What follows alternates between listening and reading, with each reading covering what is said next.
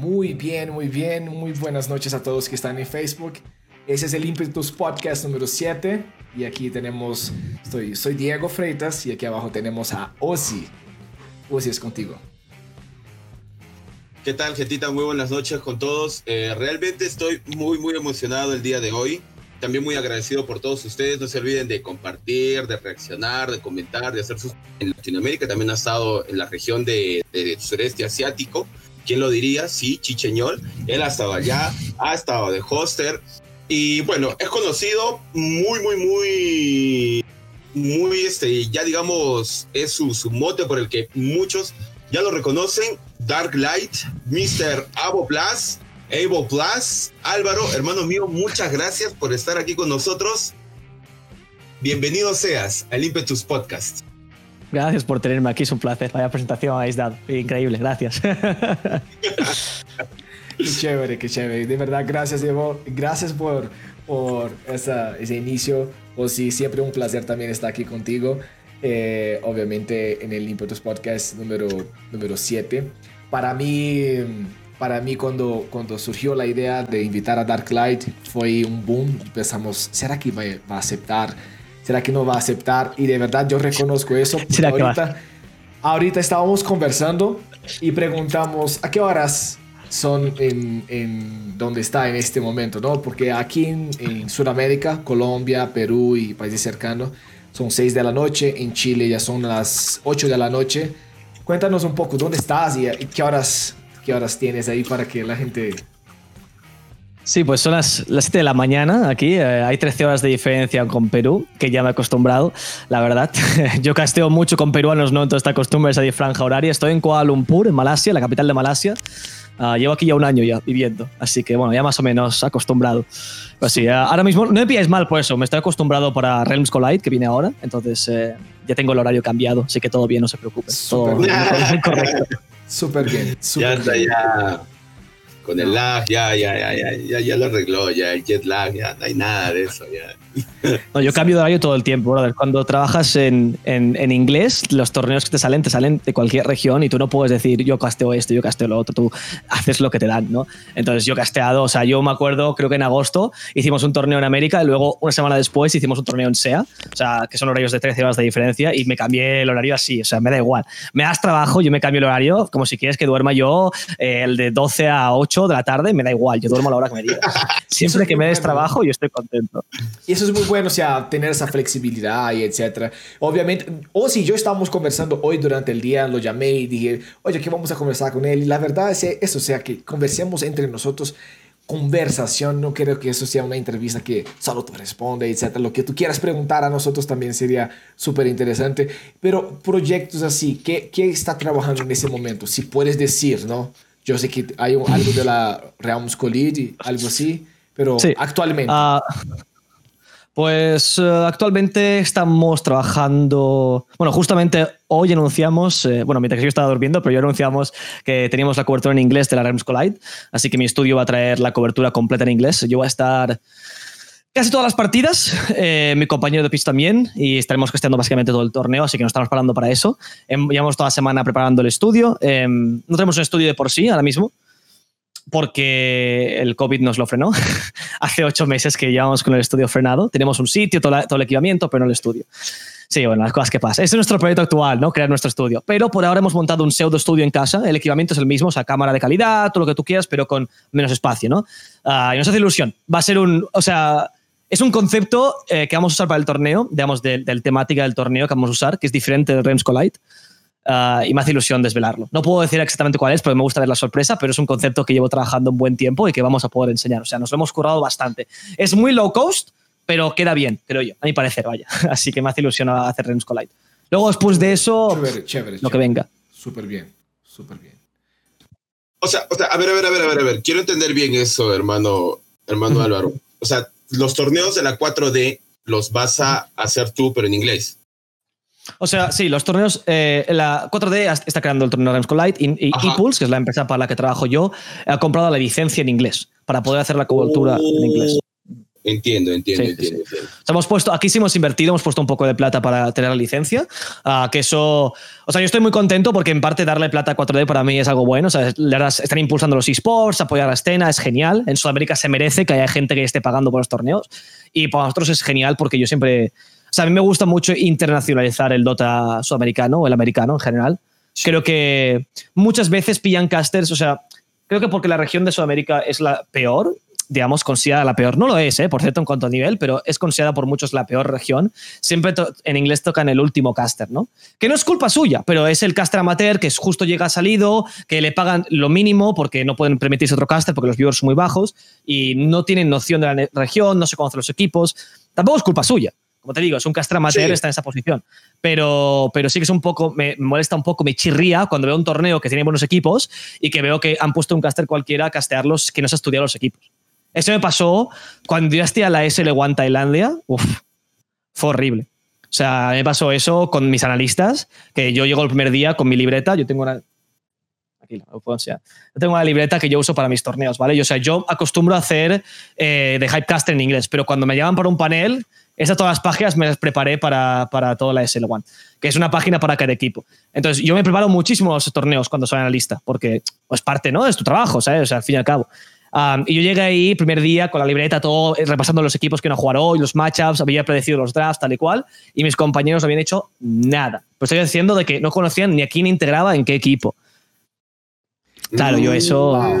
te quedas un poco de cuadros, ¿no? Claro, llevaste, llevaste, el, nivel, llevaste el nivel de analista a otro nivel. Eso es muy bueno. Es bueno, es bueno si lo ves de esa manera, pero a mí me siento mal porque es como una falta de respeto, ¿no? O sea, que tú estás viendo un torneo y tú dices, eh, yo ya con mi habilidad natural o mi talento, lo que sea, me paso, ¿sabes? No tengo que estudiarme los equipos. Yo no me estudio los equipos porque quiera elevar el análisis, sino porque hay como un reconocimiento de que yo no soy el mejor analista del mundo. O sea, yo no te voy a traer el análisis eh, que te puede traer un Fogged o un, no sé, un o lo que sea. Yo voy a esforzarme más para intentar tener un análisis decente. Y que tú no pienses que tienes que hacer eso porque te crees el mejor, pues ¿sabes? Es una falta de respeto hacia los equipos. Yo creo que es parte de tu trabajo demostrar que los equipos son buenos y por qué. Y eso, es lo, eso me lo tomo muy en serio. Ahora, tú, tú, dijiste algo ahí que nosotros intentamos, intentamos o lo, tocamos sobre derechos de transmisión en nuestro Impetus Podcast número uno. Y es algo que aquí en Sudamérica todavía estamos gateando sobre esto. Es un mercado que está caminando, o sea, por ejemplo, empresas, empresas no endémicas todavía están llegando, empresas endémicas todavía no saben dónde poner los pies, eh, eh, pero todavía no hay todas unas cláusulas de, de si, me, de derecho de transmisión, eh, compliance entre las, las, marcas. O sea, se está adaptando todavía. Y cuando aparece, por ejemplo, organizaciones como Beyond the Summit, por ejemplo, en Brasil hubo, hubo un, una cierta disconfort entre casters allá y fue bastante viral este tipo de video allá. Cuando Beyond the Summit Brasil empezó a buscar y eh, a mostrar que eso es un mercado y tenemos el derecho de transmisión de eso, entonces vamos a reportar quién está transmitiendo. ¿Sí me entiendes? O sea, ellos empezaron a llevar a un nivel más profesional esa cuestión de, de derecho de transmisión.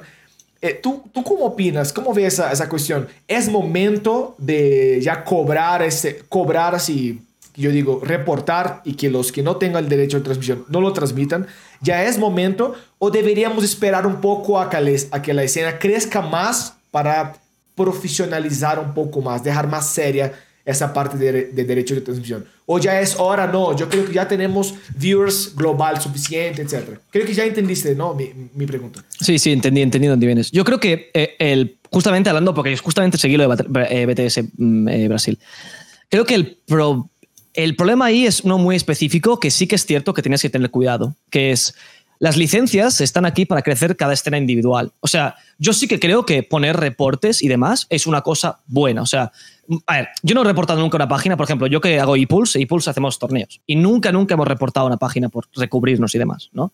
Pero sí que es cierto que yo creo que la, la licencia o la exclusividad ayuda a las marcas y a castas a crecer. ¿Sabes? O sea, puedes darle oportunidad a casas pequeños en una plataforma que normalmente no tendrían, eh, porque crees que son buenos y se merecen una oportunidad, y es una cosa que sin exclusividad no podrías tener, porque la gente sería el mejor caster siempre. Y el mejor caster llegará a un punto donde se va a retirar. Entonces, es importante que suba la competencia contra ese caster, que los casters amateurs tengan oportunidades, todo esto. Dicho esto, por eso en tema de transmisión hay un tema importante que es BTS Brasil. Eso no es una marca endémica brasileña, es una marca americana que ha venido invirtiendo dinero de su marca americana en la escena brasileña. Eso sí que tengo un poco más de problema, porque ahí tú estás controlando el mercado brasileño con una inversión que ningún brasileño o marca endémica brasileña puede eh, igualar, porque tú estás usando tus, tus inversiones de, de, de tu marca inglesa y, Exacto, que es de mucho más alta que el ingreso eh, brasileño, ¿no? O sea, por eso 4D, por ejemplo, me parece correcto. Si 4D quiere hacer un torneo, ellos gastan su plata del torneo. Un, 4D eh, es una marca completamente peruana, que viene de la comunidad peruana de Dota. Ellos quieren hacer un torneo y tú recasteas su torneo no siguiendo sus reglas, tienen todo el derecho del mundo a meterte de MCA, total, totalmente. Pero y eso no es monopolio ni es nada, eso es, el negocio. Tú tienes los, derechos de intentar superarles, outcastearles, eh, se puede, pueden haber otras empresas que intentan competir con ellos, es posible. Pero cuando viene una marca de fuera con esos recursos, sí me parece un poco más problemático. Y ahí sí me parece que Valve debería entrar un poco en ese tema. Porque ¿qué pasa si yo como empresa, yo, digamos que yo como empresa rusa, me dedico a comprar los derechos en español, ¿no? los derechos en español eh, de las transmisiones de lo que sea, porque soy una marca rusa y tengo 10 veces el dinero que Perú, porque el Dota en Rusia es enorme, y las comienzo a vender a marcas peruanas. O sea, las reviendo, las, revendo las, las licencias. Ahí te quedas la escena. Y eso lo puede hacer cualquiera. No lo ha hecho nadie aún, pero se puede hacer. Se puede hacer. Y es, es un activo. Yo creo que es, es una área donde las, algunas empresas lo tienen como activo. Tanto la compra de cupos. Ahorita vamos a entrar ahí en, la, en, la, en, el área de la compra de cupos en algunas ligas. Porque hay algunas ligas que tú tienes el, el, la pool de, de, teams y tú tienes que pagar para extraer a esa liga.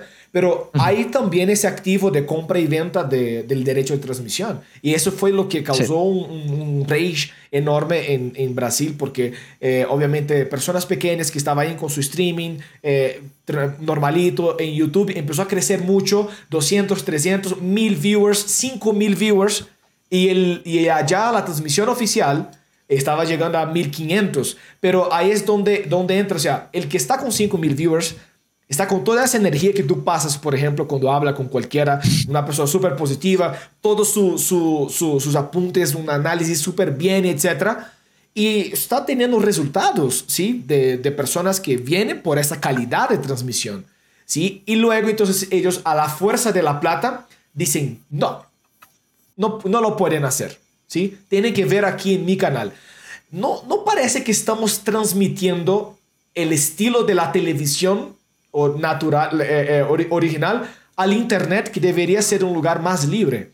Si me entiendes? Al mm. parecer, pero yo sé que financieramente la cosa aprieta un poco, porque financieramente se tiene que, que cambiar. Yo, yo, creo, yo estoy a favor de cualquiera de los sistemas. ¿Qué es un sistema centralizado? O sea, que Valve decida quién castea todo lo que tú quieras. Perfecto.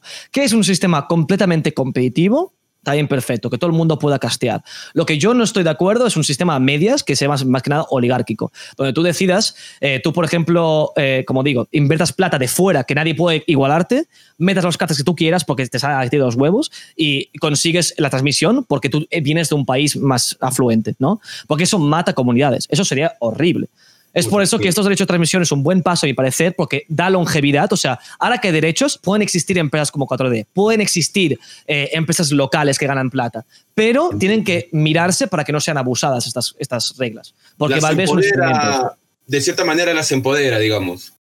Claro, y tanto, y tanto. O sea, ahí tú, tienes mucha gente que podría aprovecharse de este poder. Es más, en mi empresa lo debatimos, te lo puedo decir. O sea, en mi empresa, cuando salió todo este tema, hablamos del tema y decidimos no hacer nada de ese estilo porque consideramos que era inmoral y que era malo contra la escena. Pero que perfectamente. O sea, que mi empresa, que no es tan grande, teníamos la plata para hacer esto. Básicamente, ahorcar una escena, comprar todas sus licencias y que nos pagasen harta plata hasta que se muriesen. O sea, exprimir una escena hasta lo más básico. Es horrible. Que eso pueda permitirse no es bueno. Eso nunca debería permitirse. ¿Tú crees, ¿tú crees entonces que Valve debería meter la mano ahí, el dedo? Yo, yo creo que la diferencia que debería poner Valve es que eh, no debería, o sea, si eh, lo que debería ocurrir es que Valve debería poner una regla especial que ponga que si no hay un cast oficial en el idioma en cuestión, tú eres libre de castar con lo que sea de los como quieras. O sea, con el delay mínimo y además, eh, eres libre de castear eh, con, con, assets que tú quieras y tus sponsors, lo que sea. Entonces, si yo como BTS Brasil compro una licencia, pero yo la casteo y yo estoy haciendo toda la producción, me estoy currando y me estoy pagando mis castes, todo lo que tú quieras, ¿vale? O sea, ahí es justo. Yo creo que esta gente debe tener el derecho de poder hacer eso. Pero si yo compro una licencia, quiero no castearla, pero lo que quiero es matar al mercado, ahí, ahí es cuando la gente puede aprovecharse de ello, ¿no? Si yo que soy un streamer brasileño, quiero castear China, debería poder castear China sin tener que contactar con la empresa china que no habla mi idioma. O sea, es una locura eso. ¿Por qué? Si no hay nadie casteándolo, ¿por qué tienes que pagar por ello? Ese es el problema que yo tengo actualmente. y que yo veo un poco yo, yo, y, es, y hay un, está pasando. ¿eh? Exactamente, está pasando. Exacto, está pasando. Y, y hay una línea muy estrecha ahí que es una cuestión de madurez también de, de los canales que están empezando ahora, porque ellos tienen que tener esa idea que por aunque hay un canal con un caster, el canal del caster, por ejemplo, que está empezando ahora, aunque él sea muy bueno, el que está haciendo de forma oficial hay un costo allí por detrás. Hay todo un costo para hacerlo, de casters, de analistas, etc. Aunque sea online en este momento de pandemia que estamos viviendo ahora. Hay un costo. Sí, eso es eh, total. Eh, o si en Perú se haya visto ese tipo de, de, problema o, ahí normal. No, realmente hay una situación que, que, que, hasta hace algún tiempo fue muy complicada y, y, y sé que Alvarito lo sabe muy bien porque él fue uno, en su momento fue una de las voces que, que pudo traer lucidez, o sea, trajo algunos comentarios que amenguaron mucho esa, esa, ese, ese drama que se generó. Y fue este año, si no me equivoco, inclusive. Con el tema, ¿te acuerdas este, que, que comentó Asatot, que, que por qué estás ah, casteando este torneo de 4D y que bla, bla, bla, y todo un dramón que se hizo. Y, pero bueno, creo que, creo que para mal que bien, este, justamente en base a ese comentario, a esas nuevas reglas que, que Valve mandó, es que la situación se, ha mejorado. O sea, está pintando a mejor, está pintando a mejor. Esto creo que tiene que ser ya también un apoyo o, un trabajo en conjunto, me parece, de todos, de todos, y de todas las organizaciones. El, otro día lo teníamos a Pau Pau acá, y me gustó mucho una parte en la que muy, muy hidalgo Pau Pau, y lo reconoció, dijo, hay algo muy bonito, dice, en el hecho de que hay organizaciones netamente peruanas, netamente sudamericanas, que están empezando a crecer. Y además de eso, este, él dijo, ¿no? Una puede ser Leaf Media, ¿no? Con el tema del LPG. Y el otro que él dijo fue este, también 4D. Y él dice, y, y, y, lo muy reconocible y destacable de 4D es que son, es de la comunidad para la comunidad. No es como, digamos, un tanto como LPG, ¿no? Que es un externo. profesional. Exacto, ajá. Y que bueno, dijo, vio un, un, nicho de mercado y dijo, bueno, acá sí se puede, sí se puede invertir, ¿no? Cambio 4D, eh, lo dijo Pau Pau, me acuerdo, dijo, no, o sea, es de la comunidad para la comunidad. Y ahí hay una relación un tanto más bonita, ¿no? O sea, porque es pues entre nosotros, ¿no? Y, y eso a mí me parece muy bueno, me, me, parece muy, muy bacán. Ojalá, pues, ojalá que todo se mantenga así. Porque... Eso Esto puede cambiar mucho. ¿eh? Sí, claro, claro. Eh, Dark, una pregunta. O sea, tú, tú dijiste ahí sobre iniciar los casas pequeños, etcétera, y tú ya eres muy conocido en la escena.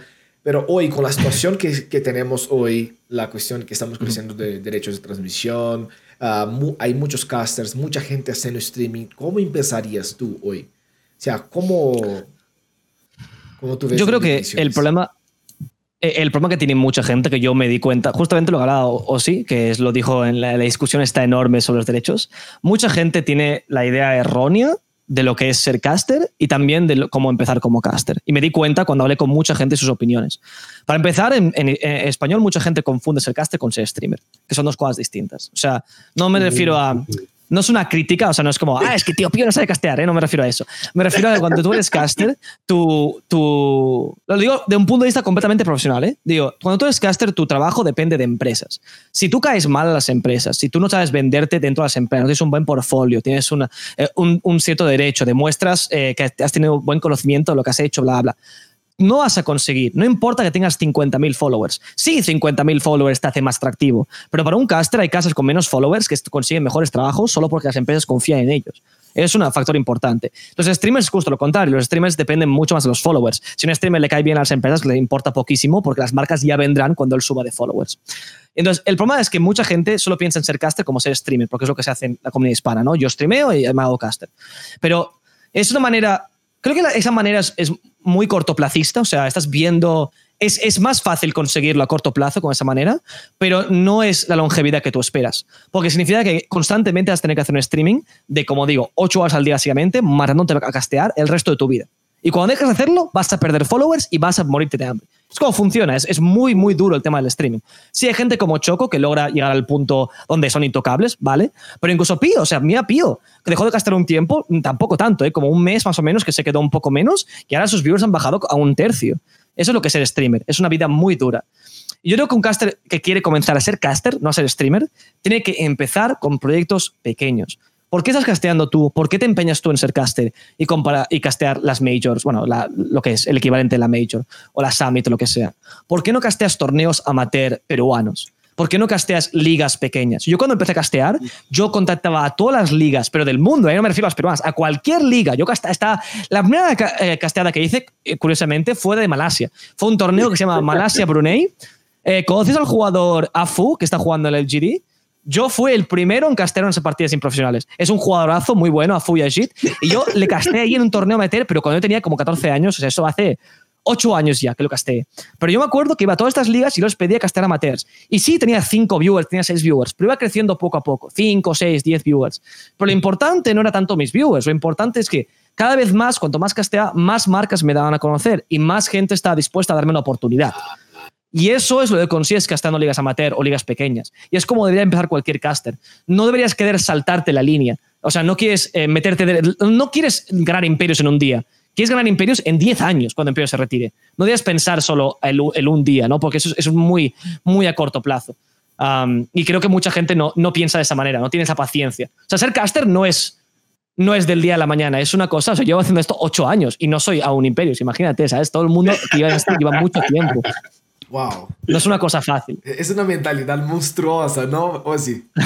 Sí, sí, sí, sí, sí. Diego, de acá salió un clip. Ah, uff. Clipsazo, ah, ya sí, podríamos terminar acá, pero hay muchas cosas todavía. Vámonos, vamos, vamos, ya. No, por favor. Eh, mira, mira, hay gente, hay gente que está asistiendo. Hay, creo que aquí hay 37 personas acá. Y dejen sus preguntas. Ahorita, nosotros, ahorita no. Vamos a seguir conversando, pero ahorita vamos a hacer un, intervalo y vamos a, leer, vamos a leer. Sí, pero sigamos hablando, creo que a los 45 minutos más o menos.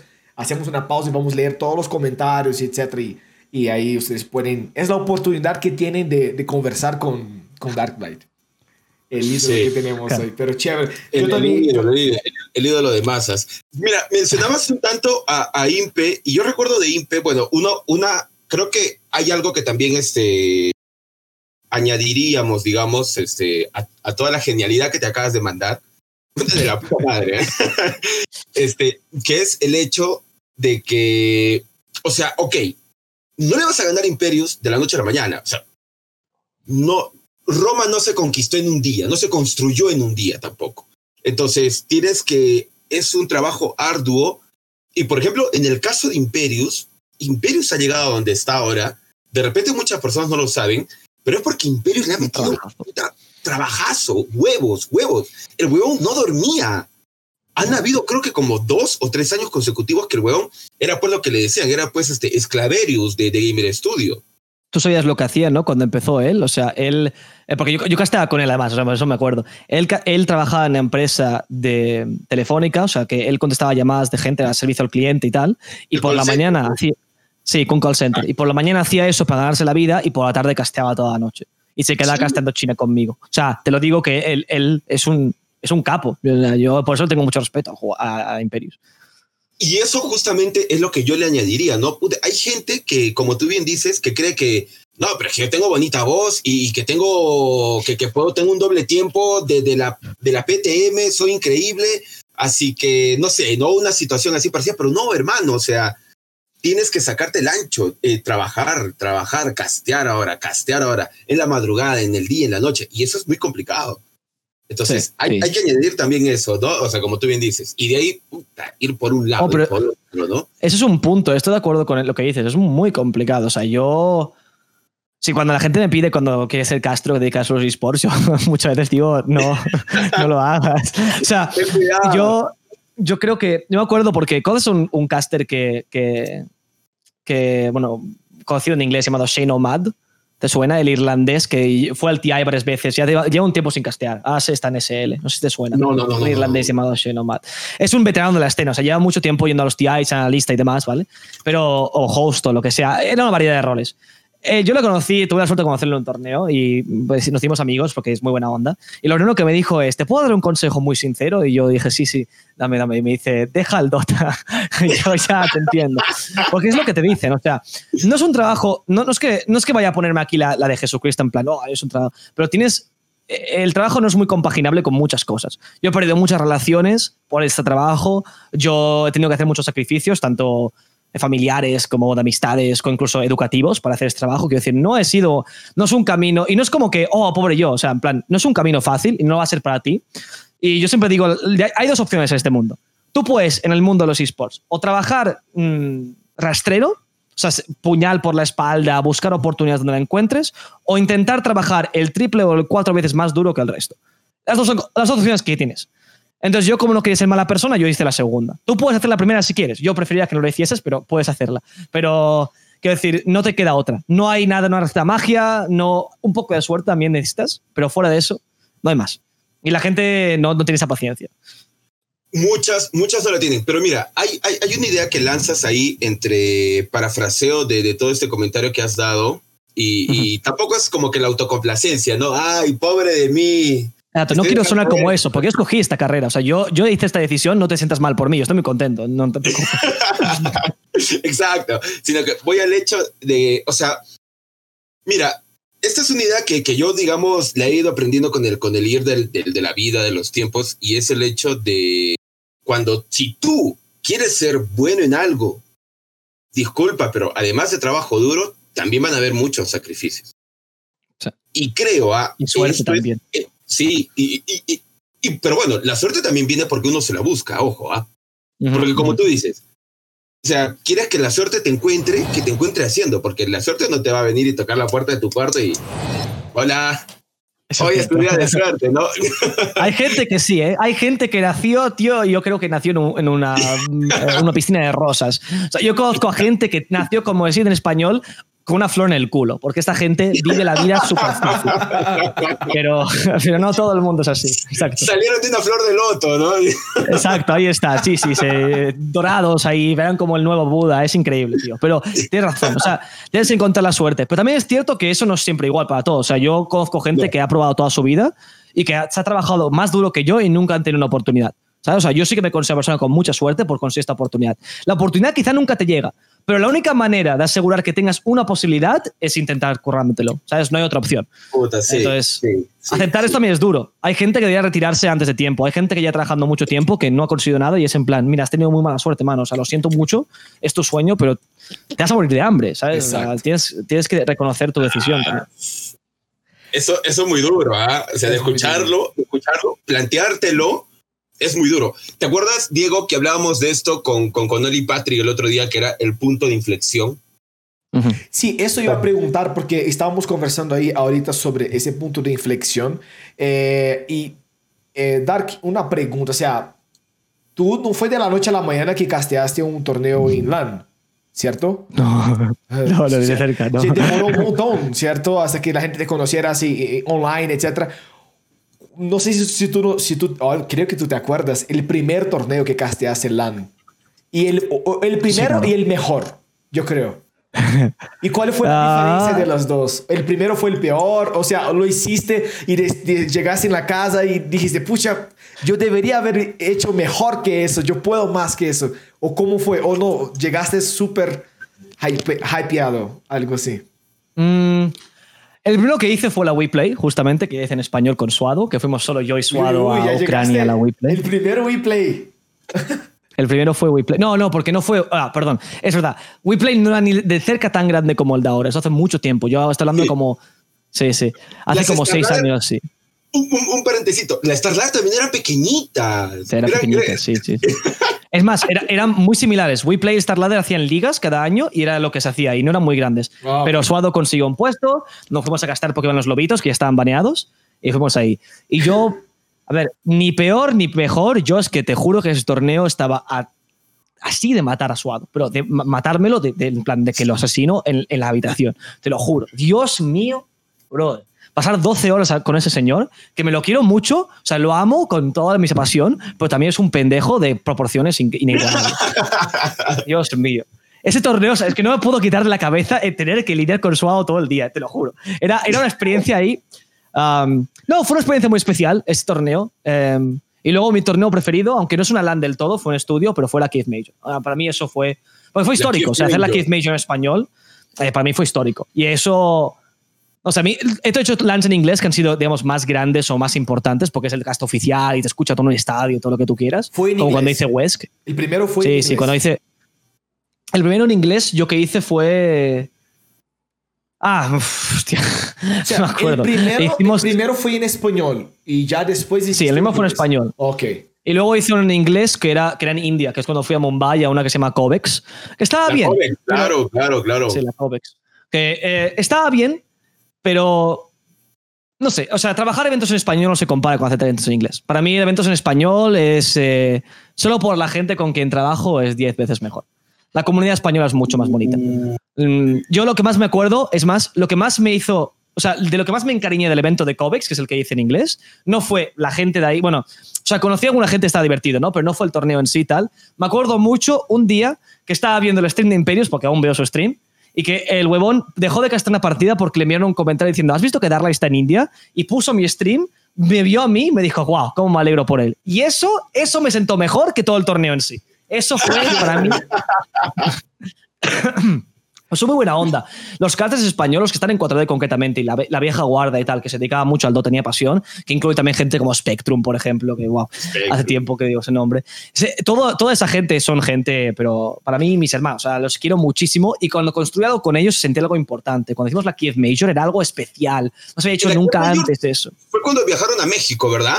Sí, cuando hicimos la Hub en México, que fue la primera producción de Dota de la, de la historia en español que fuera, o sea, oficial, ¿sabes? O sea, la primera producción así como que fuera remota, oficial y bien hecha, como hacían los gringos. Hacer eso, tío, es que eso no te lo quita nada. Hice, hice historia, hicimos historia ahí. Tenemos menos viewers que los que tenemos ahora en el stream normal de 4D. Pero igualmente para mí eso fue increíble. Nada Es la- igualará ese, ese día. Es la primera persona que escucho que, que se prefiere la escena en español para castear. Hay mucho más, parece que hay mucho más emoción que en inglés, porque en inglés, al parecer, en mi, en mi pensamiento, o sea, yo tengo cuál es la escena así en inglés que, que pienso, Toby One, ¿no? O sea, para nosotros es un monstruo. Yo siempre lo escucho eh, castear, etc. Eh, pero increíble. Y el mejor, el mejor, el mejor casting, LAN, ¿no? LAN. LAN, LAN entero, o sea, que no fue est- estudio. mm, Creo que estuviste en el Epicenter. Sí, pero no fuimos a LAN en sí. O sea, hicimos el torneo, pero nosotros éramos remotos del torneo, sí. Pero sí, sí. también hay Que una fue una pena. Hay una tercera modalidad que el torneo está pasando LAN, hay tal vez un, teatro y hay un estudio de casting. También, Sí, o sea, por eso, o sea- dentro de, creo. Si fuera estudio así, yo diría la Keith Bajo, para mí fue la mejor. Aunque de verdad debo admitir que fue un torneo hace poco que pasó aquí, que fue la One Esports, no sé si la conocíais. Hicieron la final aquí en Malasia, en Kuala Lumpur, y me tocó castear la final de este torneo. Que además me gustó porque me hizo gracia. Yo no estaba. No, yo, yo no, no se suponía que yo iba a castear la final, porque mucha gente, cuando me contratan para un torneo, yo al ser español, mucha gente no me quiere contratar. O sea, es eso. Es lo que tienes. Se preguntan por qué habla inglés, por qué está casteando en inglés. Aunque mi inglés es fluido, pero la gente no lo reconoce. O sea, mucha gente no entiende que mi voz y mi nacionalidad son de la misma persona. Entonces, mucha gente me sacan. Pero bueno, eh, cuando hice torneo me contrataron para tres días. Me vinieron el primer día y luego el tercer día cambiaron el, el horario para que yo castease la final. Que me sentó bien, porque es en plan, ja, chúpatela, huevones. Pero esa final hicimos un cast muy, muy bueno. Hicimos un cast muy, muy bueno. Es una cosa pequeña, no el torneo más grande del mundo, pero hicimos un cast muy bueno, me sentó muy bien. Estaba también con un compañero de aquí que es muy bueno y sienta bien cuando ves a la gente que, se, que obtiene oportunidades que se merece, porque él tampoco le habían puesto a la final por algo parecido, porque tiene un acento muy fuerte, y yo les dije que no casteaba la final, sino casteaba él conmigo, porque era muy bueno y se lo merecía. Y Tenías pues, una muy buena sinergia con él. Eh, tenía muy buena sinergia con él y también es que es un analista increíble. O sea, es muy buen analista y lo único que le falta es que tu- su acento es un poco fuerte. Es malayo y su acento es un poco fuerte. Y entonces por eso pierde muchas oportunidades. Y yo siempre que puedo le doy oportunidades porque es un capo. Se lo merece. Me parece muy tonto que no contrates a alguien porque tiene un acento un poco malo. ¿Qué más te da? O sea, cállate. No, no, no, estamos aquí para dictar la RAE, estamos aquí para castear una partida. Si dice cosas interesantes, ¿qué más da? buena, buena, claro, claro.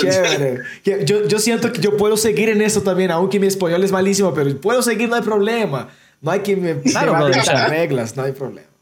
No, pero es que es lo que debería ser. O sea, me parece tanta, tan injusticia que tú digas, porque piensa lo que es esa mentalidad. No es que tú hables mal el español, porque tú no lo hablas mal, ¿no? Que alguien te dijese, no es tu gramática, ni tu vocabulario, ni tu comprensión, es tu acento, eso es pura discriminación, no es más. O sea, ¿qué más da el acento? Acostúmbrate, güey. Se está hablando bien, eh, pueda tener el acento de donde quiera él. Y eso es una cosa que en esports, como es muy, como al menos incluso el Dota, la escena de broadcasting es muy americocentrista, estás muy acostumbrado a tener muchos casters americanos, muchos gringos, mucha gente se olvida de que el, el, inglés normal no es el americano. O sea, hay mucha gente del mundo y mucha gente habla inglés y no todo el mundo habla con ese acento y no pasa nada. Se le entiende igual. el, inglés encima, el británico es hasta a veces muy, no sé cómo decirlo, es muy rudo. Muy... Sí, sí, exactamente. Es muy bestia. Sí. Y, nadie, eso es lo mejor. De los británicos, si conoces, eh, o sea, obviamente eh, los hispanos no lo notan tanto, pero yo, yo viví en Escocia y yo conozco la diferencia de acentos. Tú no, no hay ningún caster, no hay ningún caster de esports, de Dota actualmente, que no tenga un acento británico eh, de clase alta. Son acentos, todos los acentos que hay en esports, de O de Pixel, eh, gente como Banks, incluso gente menor como Nomad y demás, todos tienen el mismo acento, que es el inglés de clase alta, que es principalmente el de Londres. Tú no ves a alguien de Manchester casteando, no ves a algún escocés casteando. Exacto. son, son, es, es, es, muy, como tú dices, es muy rudo, es muy fuerte. siento que me estuvieran hablando en alemán o en ruso. Sí, sí, sí. Y tenemos que aceptar esta riqueza del idioma. O sea, tener un acento así, tener un acento británico, lo que sea, es bonito, es, es tener la diversidad del, del, mundo. Pero al final la gente quiere que suene bien, ¿no? Y lo que suena bien es lo estándar, lo más típico, lo más fácil. Yo no estoy siempre de acuerdo con eso. Depende del momento. es un conservadurismo que, que puede dañar la escena, ¿no? Sí, sí, puede dañar la escena porque al final estás quitándole oportunidades a gente que puede estar capacitada por una tontería como esta, ¿no? O por tu preconcepción. No te puedo decir la cantidad de veces que yo eh, me han contratado, me ha hecho mucha gracia. Mira, justamente el torneo del SL1 en Tailandia, yo no iba a castear América, me habían contratado para castear SEA, ¿vale? Porque van a mi empresa, les hablan, le dicen, oye, eh, para el SL tenemos, están haciendo SEA y están haciendo América, ¿no? A la vez. Y, dice, queremos al americano para América y queremos al, español para SEA. Y perfecto, vale, ok. Me ponen a mí para SEA, me ponen para América. Em, les envían un highlight reel, ¿no? O sea, mi, mi, mi portfolio para que vean cómo sonamos, porque nos han escuchado antes, pero. Y dicen, no, no, no, no este es el americano, y me apuntan a mí. El otro es el español. Y, ellos, no, no, es, español. o sea, y me cambiaron el último segundo por eso. Pero fue una cosa en plan, que se pensaban que yo era americano. Y luego, cuando me conocieron, como hacen muchos torneos, dicen, ah, ahí escucho el acento. Una mierda, pendejo, no escuchas nada. O sea, no me digas eso, es mentira. No es, es, tu, es tu propia preconcepción de lo que debería hablar yo. ¿no? Igual que si tú eh, le dices a alguien que es brasileño, te comienza a decir, ah, sí, es que ahora sí que lo veo y todo cállate. O sea, es, es, tu, es tu identidad y, como tú ves el mundo. Eso me pasa demasiado, me pasa demasiado eso. y me molesta bastante, es una cosa muy tonta. Yo, la verdad, por ejemplo, en Brasil, yo no sé si la gente en Brasil tiene idea de, de lo que yo hago en la habla hispana, porque, o sea, después que yo viví, empecé a vivir en Colombia, fue que yo surgió esa, ese fuego de querer emprender o hacer algo en la, en la escena de esports, ¿no? Uh, por ejemplo, yo creo que solo un brasileño jugó en mi equipo en la época que, que yo tuve equipo. Solo un brasileño. Los demás eh, fueron peruanos, chilenos, etc. No, y tú hablando de, de Kiev Major. Eh, o sea, Kiev Major fue el momento. Yo literal, yo grité en mi habitación. O sea, yo grité porque fue la primera. Sí, no me acuerdo, perdimos. Sí, fue la primera vez que SG, eh, SG fue, fue a, a, a un Major fue increíble. O sea, fue y casi le gana a Secret. Sí. No, le ganaron, no, le ganaron a Secret y casi ganan a IG. Exacto. Sí, empató a IG le ganaron a 2-1 contra IG. Cuando quedó 1-1, yo, yo ya dije, no, no puede ser. O sea, yo ya. no puede ser. Yo, yo, yo dije, no, le, le ganamos. ¿Quién es su mail? ¿Quién es su mail? ¿Qué? qué artísimo, ¿no? Y eso fue, fue una locura. O sea, de verdad yo estaba asistiendo ahí en mi habitación soy casado y mi esposa entró y dijo, ¿qué estás haciendo? Yo dije, no tienes idea de lo que está pasando. fue una locura. Qué bueno que uno de los mejores castings de la fue la que, que medio para ti. Justo. para mí también. es que justamente eso que hizo SG, o sea, yo me acuerdo perder, perder la cabeza en un estudio lleno de apasionados del Dota, todos. Es que es lo gracioso, estábamos este, la Keith medio casteando, no es broma, ¿eh? Eran dos horas de ir al estudio, o sea, era una hora de viaje para el estudio, ¿no? Entonces, dos horas cada día viajando. Además de 14 horas de casteo cada día, o sea, dormíamos poquísimo. Y aún así, en la partida de SG, todo el mundo viendo la pantalla nadie durmiendo, apoyando a ese head como locos, gritando, ¿sabes? O sea, era increíble. Se notaba la pasión, la pasión se, se, sí, se, se notaba. metía dentro. Se notaba, Era se notaba. muy especial. Hermano, hermano Álvaro, mira, qué bonitos recuerdos de la, de la SG ya, de, de la Kiev Bayor. Fue, fue realmente increíble. Me acuerdo del, del, del enigma, pues, de Tao, que, que. Locura total. Y el, el Slark, el Slark de HFN que todo el tiempo la atrapaban el, el estúpido y se salía por, un- por así de HP. Y, y dices, ¿por qué? ¿Por qué haces eso, tío? Kat que llegaba con el yo me acuerdo de Kat, tío, que ya no está en la escena, que llegaba con el Warlock siempre tarde, tiraba el golem, se iba y no hacía nada más en toda la partida. Era graciosísimo. Esa partida era épica, era buenísima. Tú sabes que, sabes que en Brasil hay un, hay un meme, sí, como, como, estás guardeando como cat. ¿No, ¿no sabes de eso? en serio. Me lo puedo imaginar. cu- Cuando estamos jugando, estamos jugando, decimos, ¿por qué guardeas como cat? Es porque él siempre que ibas a guardear se mataba. Siempre se Sí, mataba. siempre. Era como, mira, y lo en serio, en serio, tú miras que algunas partidas él compraba tres wards, eran tres muertes ciertas, ya. A la fija, a la fija. Pero, pero bien, eso, eso pasó. Pero Kate, un gran jugador, hizo su historia allá en la Kiev Major, merece todo el respeto. Es un gran coach también. Intentó ahí su carrera. Sí, sí, sí. Y ojalá regrese a la escena, pero es muy, muy gracioso, es muy chistoso. A ver, a ver, a ver si lo entrevistamos un día, a ver si lo A- a invitamos al ver, podcast. Claro, claro, lo Por favor, sí, sí, yo, yo vería ese podcast definitivamente. De- Oh, de una, de una, de Álvaro, una. Álvaro, quería comentarte algo cuando comentabas hace, hace unos momentos sobre el tema de, de que tú prefieres castear, o sea, prefieres la escena eh, en español, digamos, ¿no? Que la prefieres ante la, la de inglés, etcétera, etcétera. Me recordé, hago una comparación, digamos, con, la, con lo que pasa con la música. Hay muchos este, músicos profesionales que prefieren cantar o prefieren lo- hacer sus conciertos en, en CDMX o de repente en Buenos Aires o en alguna ciudad latinoamericana porque se siente una pasión muy fuerte. Y ellos dicen, sí, puta, o sea, hay pogos, hay, hay, es muy chévere en Europa, A mí los acá- me gustan, pero sí. pero el, "Eh", no que te cantan y que esa pasión, esa entrega que hay del público, que esa, es, es muy latinoamericano eso, Ujú. de repente pasa igual contigo. Yo creo que eso es una parte, pero para mí la razón es un poco más allá. O sea, te voy a decir que sinceramente si me das la opción sin la comunidad de escoger inglés o castellano, escogería inglés. O sea, me desarrollo muy bien en inglés y mi cast es mejor en inglés, sinceramente. Entonces yo prefiero el idioma en sí. No, no es que prefiera el idioma, pero prefiero castellano en inglés. Me parece más fluido. Pero lo que dices tú es, es tanto la comunidad, pero no es tanto la pasión para mí. Eh, yo cuando lo comparé, esto justamente lo hablaba con Caster Gringo, le dije esta comparación. O sea, en inglés tú eh, tienes mucha gente, tú, tú tienes a la gente que está arriba, como has, has mencionado antes Toby Wan, Toby Wan ya no está, pero bueno, LD, Capitalist, lo que sea, ¿no? Tú tienes esa gente que está arriba. Y todo el mundo quiere ser como esa gente. ¿vale? Todo el mundo quiere ser un Capitalist, quiere ser un LD, quiere ser el capo del, del cast en inglés. Entonces, son capaces de pisarse, apuñalarse, eh, todo lo que sea para llegar a- ahí arriba, porque hay algo, hay un objetivo al cual alcanzar. En español, ahora es un poco distinto, pero cuando yo empecé, no había objetivo. O sea, el mejor cast en español no podía vivir del cast. Era una mierda. Entonces, lo que todos los cast españoles, quizá por bien o por mal, a mí me parece por bien, estaban forzados a colaborar con ellos, entre ellos, para poder hacer que la escena sobreviviese. Gente como André, gente como Azatoth, gente como Imperius, mira, son buena onda, pero también era la situación, la necesidad que hizo que fueran más buena onda, porque no podían hacerlo solos. Y ahí se crean una comunidad de gente que está intentando crear algo distinto, algo nuevo, hacer historia. Y están trabajando todos juntos porque si no todos se mueren de hambre. Eso para mí es muy bonito.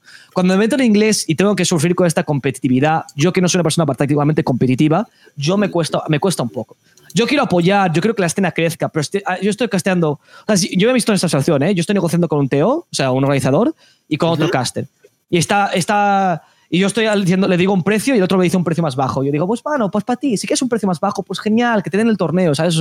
No, no estoy aquí para intentar joderte la vida o que no puedas trabajar por, por dinero. Me parece ridículo. La gente compite tanto por esas cosas y me parece innecesario. En español eso nunca ocurre. En español la competencia no está ahí porque no hay nada a lo que alcanzar. Y eso nos hace una comunidad más fuerte. Somos mucho mejor como comunidad. Y es por eso que me gusta más el español. La pasión está ahí, pero creo que la pasión es forzada. O sea, Qué hay más bonito, ¿ah? potencial, entonces, para crecer a largo plazo, ¿tú crees entonces que hay más potencial para crecer en, en la escena en español que, que en inglés, definitivamente? Claro, o sea, tú tienes que, en español tienes que meter la, crear la escena para empezar. No existe una escena en español. O sea, creemos que existe, pero no existe una escena viable en español. 4D es el primer organizador que está ganando plata con sus torneos. O sea, Hasta business. ahora nadie. Tú dices de Exacto. business. Business, ok. Sí, sí, sí. No, Ah, pero ningún caster podía ganar plata. O sea, no, no se podía. Bueno, ahora con Facebook es un poco distinto, como digo, pero hasta Sí. hace poco no se podía ganar plata con el casteo. No se podía ganar plata siendo esports en español, o al menos no Dota. Y entonces la gente estaba trabajando en fundar la comunidad primero y luego ya ponerse ellos encima. Pero si no la fundas, no puedes, no puedes ponerte encima de nada. Es el rey, es el rey de la nada, ¿no? Entonces, ¿para qué sirve eso? Entonces, ¿tú crees, Y en que inglés ya existe. ¿tú crees que la comunidad en español ya merecería un minor en algún país de habla hispana? O sea, Sudamérica. Definitivamente. Definitivamente. Yo creo que no solo Minor, yo creo que se merecen más ayudas de Valve. Yo creo que el caster español debería ser uno de los oficiales porque hemos demostrado que nuestros números siguen creciendo. O sea, eh, todo esto debería ocurrir. O sea, no, no entiendo la firme. ¿Por qué no hay un Black Cat Matatag, un chat Will, este, de una voz en español? O ya, pues ya brasilera. ga, algo así. ¡Ga! ¡Ga! Debería, debería haber un ga. ¿Por qué no un ga? Imagínate tu, el chat wheel. ¡Ga! Sí, sí, yo estoy de acuerdo. O sea, yo creo que es una cosa justamente que discutíamos mucho, que nos sentaba un poco, o sea, era como, nos sentaba un poco mal, ¿sabes? A, a los casters español, cuando, porque yo cuando salió las, las frases al principio, yo estaba trabajando en BTSS con Imperios y demás. Y nos sentaba un poco mal porque es en plan, los filipinos tienen menos números, tienen comunidad más pequeña, ¿sabes? Se han esforzado menos porque ellos ganan más plata eh, por, por las marcas que patrocinan en Filipinas al Dota. Y nos están jodiendo igualmente. O sea, usan antes sus frases que las nuestras. Que me alegro mucho por mis compañeros filipinos, pero ¿qué es esto? ¿Por qué No, claro, somos el último claro. mono, no? Um, sí, es cierto. Creo que en parte debo admitir que yo estando en la escena gringa no es la escena más favorecedora hacia los hispanos. Hay una cierta discriminación y racismo como aceptados, que la gente mm, que fluye libremente. O sea, muchas marcas y muchos, incluso casas conocidos y demás, tienen un poco de, no el amor absoluto hacia la comunidad hispana, ¿no? Y eso hace que haya menos proyectos aquí. O sea, quien tiene que invertir aquí básicamente solo Valve. Nadie más va a invertir. Así, porque nadie más está dispuesto a invertir. Y el problema es que no, no que Valve nos odie. Valve no le importa poco. Pero como nadie más está dispuesto a invertir y nadie le dice a Valve, oye, oye, escucha que hay inversión en, en, en Sudamérica, o sea, puedes hacerlo. Valve no lo va a hacer porque nadie le está tirando el oído para decir que haga esas cosas. Y ese es el problema. Nuestra comunidad hay un poco de discriminación hacia, bueno, bastante discriminación hasta los hispanos. eh, Hay, a mi hay parecer. un, hay, un, hay un detalle que acabas de decir que me ha hecho recordar una historia que me la contó a tú. A ver, no, no, no, no, no sé si será indiscreto o no, ya. Pero a ver, voy a soltar esta, esta chiquita que no la, no la recordaba desde hace mucho tiempo. Y que puedo creer que de repente Valve tiene, tiene, tiene, tiene resentimiento con la comunidad latinoamericana o latino, la, la comunidad hispana. Me comentó que en un momento eh, Valve se comunicó con el gobierno de Perú porque querían hacer una mayor acá en Perú. Entonces el tema es que se comunican con Perú y, y con, un, con el gobierno y le dicen a la Biblioteca Nacional, creo que era donde creyeron que iba, podía ser este, realizarse el tema este de la, del, del evento mayor. Se comunican, le dicen que quieren hacer esto y como que acá pues nosotros, o al menos en ese entonces, creo que era por el año del 2015, 2016, creo. Entonces, por ese entonces, eh, el gobierno le dijo, ¿quién coño eres, Valve? O sea, disculpa, pero tengo otros asuntos, ¿no? Este, Ajá. otro día hablamos. Ah, ya, manito, creo que le dijo, ¿ya? Entonces, ajá, este, Valve creo que se retiró, se retiró. Chao, dijo. Ok, entonces, Perú no es mi mercado. De ahí con el tiempo las cosas cambiaron. Pero se me hace esa impresión, de repente, esa idea, ¿no? ¿Será por eso que de repente Valve habrá dicho, ah, mira, que los peruanos me han rechazado? ¿Habrá una discrepancia? ¿Será? ¿Tú crees? No lo no, sé. no, no creo que sea, o sea, por ahí van los tiros en el sentido de que es por algo parecido a eso, pero no es eso en sí. Como te digo, yo, yo personalmente estoy casi seguro de que a Valve le importa poquísimo. O sea, Valve no le importa, no hace, no, o sea, Valve no hace el esfuerzo de saber ni siquiera si Perú es un buen mercado o no. Pero Valve lo que es es una, sea, Val- Valve van tirándola por lados, ¿no? BTS dice, oh, hagamos un torneo en Norteamérica y Valve hace un torneo en Norteamérica. Eh, MDL dice, hagamos un torneo en China, Valve hace un torneo en China, ¿sabes? Pero no, ellos no deciden nada. Más que nada, todas estas decisiones vienen de, de fuera y de, y de opiniones que escuchan, rumores, todo lo que sea. Si a nadie le interesa invertir en Perú, ni siquiera a los propios peruanos, ¿por qué va a hacer algo Valve?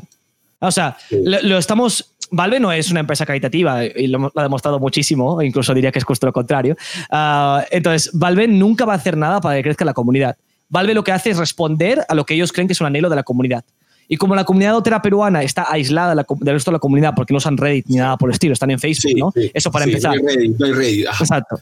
Y segundo, aparte de eso, no hay nadie de, de, los gringos que ha decidido invertir aquí. O sea, ¿cuál es el proyecto de Chaos Esports, por ejemplo, que invirtieron en, en, Sudamérica? Ese proyecto de Chaos era un proyecto a medias. O sea, cuando, cuando escuchas la razón por la cual se salen del proyecto, que es que no habían mirado cuánto costaba aduanas en Brasil para importar porque necesitaban un certificado especial, es ridículo. Eso no me lo puede hacer una empresa seria que vas a retirarte de un país, que Brasil no se puede hacer negocio porque hay aduanas e impuestos. Eso existe en todos los países del mundo, es subnormal. O sea, no, no, sé por qué creían que Brasil era especial y no tendría eso. Yo vi ese comunicado y dije, ¿cómo tienes la vergüenza de admitir que no has hecho ni tu trabajo? ¿Sabes? Eso, ese tipo de cosas es lo que hace que Perú tenga mal nombre. O The Final Match también, robando, no pagando a sus, a sus equipos. no es culpa de nadie en concreto, es culpa de unos cuantos malos actores que hacen que Valve no quiera invertir. Sí, sí, pero ahora está creciendo. ¿Cuánto es la esperanza? Y la está, creciendo porque por algo que tú mencionaste en un inicio y, y, que era de donde decía, de acá sale un clipsazo, que era el tema de la formalización y la, la profesionalización a largo plazo. Eso lo está ofreciendo Media con el EPG y también 4D. Y también 4D. O sea, ahorita tenemos dos buenos pilares y que están trabajando, están funcionando. A Valve ya le llamaron la atención. Y es más, Valve ha dicho, oye, bien, ¿ah? Se ha sacado la billetera, Toma, toma. Que es lo que Valve. Sencillo, esto es sencillo, esto es sencillo. Le toma, toma, toma. Un poquito ha dado. Pero que es una miseria. Oye, pues, coño, ahora tienen más de 40 millones en un año se han hecho, encima con COVID. pero bueno. Igual, 25 mil. Es como, es como la paga de verano de un niño, en plan, no, para comprarte unos, unos, unos azúcares, ¿no? comprarte unos, unos caramelos. Pero igual de todas maneras, gracias, Valve, ¿no? O sea, tampoco hay que ser tan mal agradecidos, ¿no? Sí. Pero, pero, pero, o sea, volviendo al tema, ¿no? Hay muchos antecedentes malos para la escena y que de buena manera están empezando a cambiar ahora. Y para bien, y para bien. Sí. Sí.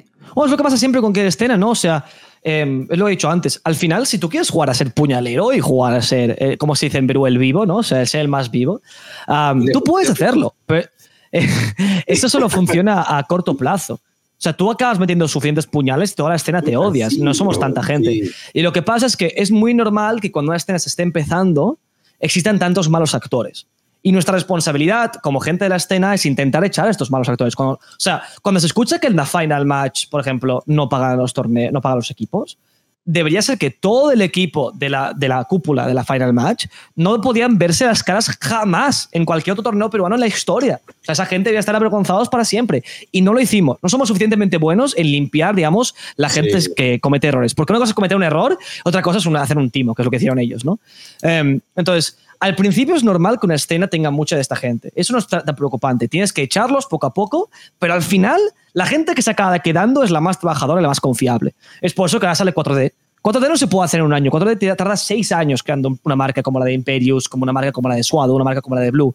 Pero al final, cuando sale, funciona. Y también tienes, pues, eh, sorpresas como Carrillo. O sea, Luis Carrillo para mí es una sorpresa muy grata de la escena un tío que llega desde otra empresa completamente, otra industria, se mete a, meter dinero, a invertir dinero y no hace nada malo. Pues perfecto, tío. Bienvenido a la escena, sea, ¿sabes? O sea, genial tener en Carrillo en la escena. Sí, sí. Eh, eh, ahí sí tienes muy, muy, muy buen comentario. ¿ah? Este, no, o, bueno, hasta ahora no se nota malicia en las acciones de Carrillo. Y como dices, puta, sí, bienvenido, brother. Si las intenciones Hasta que la acabe, ¿por qué? O sea, es genial. Sí. Diego, ¿tú qué piensas de todo esto? La verdad, sea, yo pensé, por ejemplo, en 2019, obviamente yo estaba en el hype de, de Impetus, yo pensé que la, la OSG Latam sería ese punto donde empezaríamos a ver más eventos LAN, LAN, ¿no? Porque cuando anunciaron que la final de la OSG Latam, que saldría dos equipos, de cuatro saldría dos para ir a China, cuando anunciaron que sería LAN en Río de Janeiro, yo pensé, wow, eso es, y yo creo que ah, por ahí vamos, y etcétera. Por ejemplo, ahora cuando vi el, comunicado de, de, la movies, de la LPG, Movistar LPG, eh, que Valve, cierto, invirtió ahí cerca de 45 mil dólares, yo creo que si, si no fuera por la, la, por la pandemia, algunas personas dicen, si no fuera por la pandemia, Valve no hubiera invertido. Yo creo que si no fuera por la pandemia, eh, eh, será, no sé, porque yo pienso así, si no fuera por la pandemia, yo creo que este evento sería LAN en Perú. Porque esa, esa plata, esa plata se podría utilizar para hacer un evento un poco más grande en LAN, en Perú, invitar, invitar equipos de un poco más a alto nivel, súper conocidos, y hacer un mega evento, un evento súper chévere. Por ejemplo, el evento de la UESG Latam estaba, eh, eh, eh, el local de allá, el máximo era 3.600 personas. Tú puedes buscar ahí eh, eh, eh, Ciudad, Ciudad de las Artes en Río de Janeiro. Son 1.600 personas en un local, creo que en el, principal son 2.000 y algo. Creo que en total eh, daba, daba 3.500 personas. No es tanto. Si me entiendes, yo pensé, ¿por qué van a relocar cuatro equipos de Sudamérica?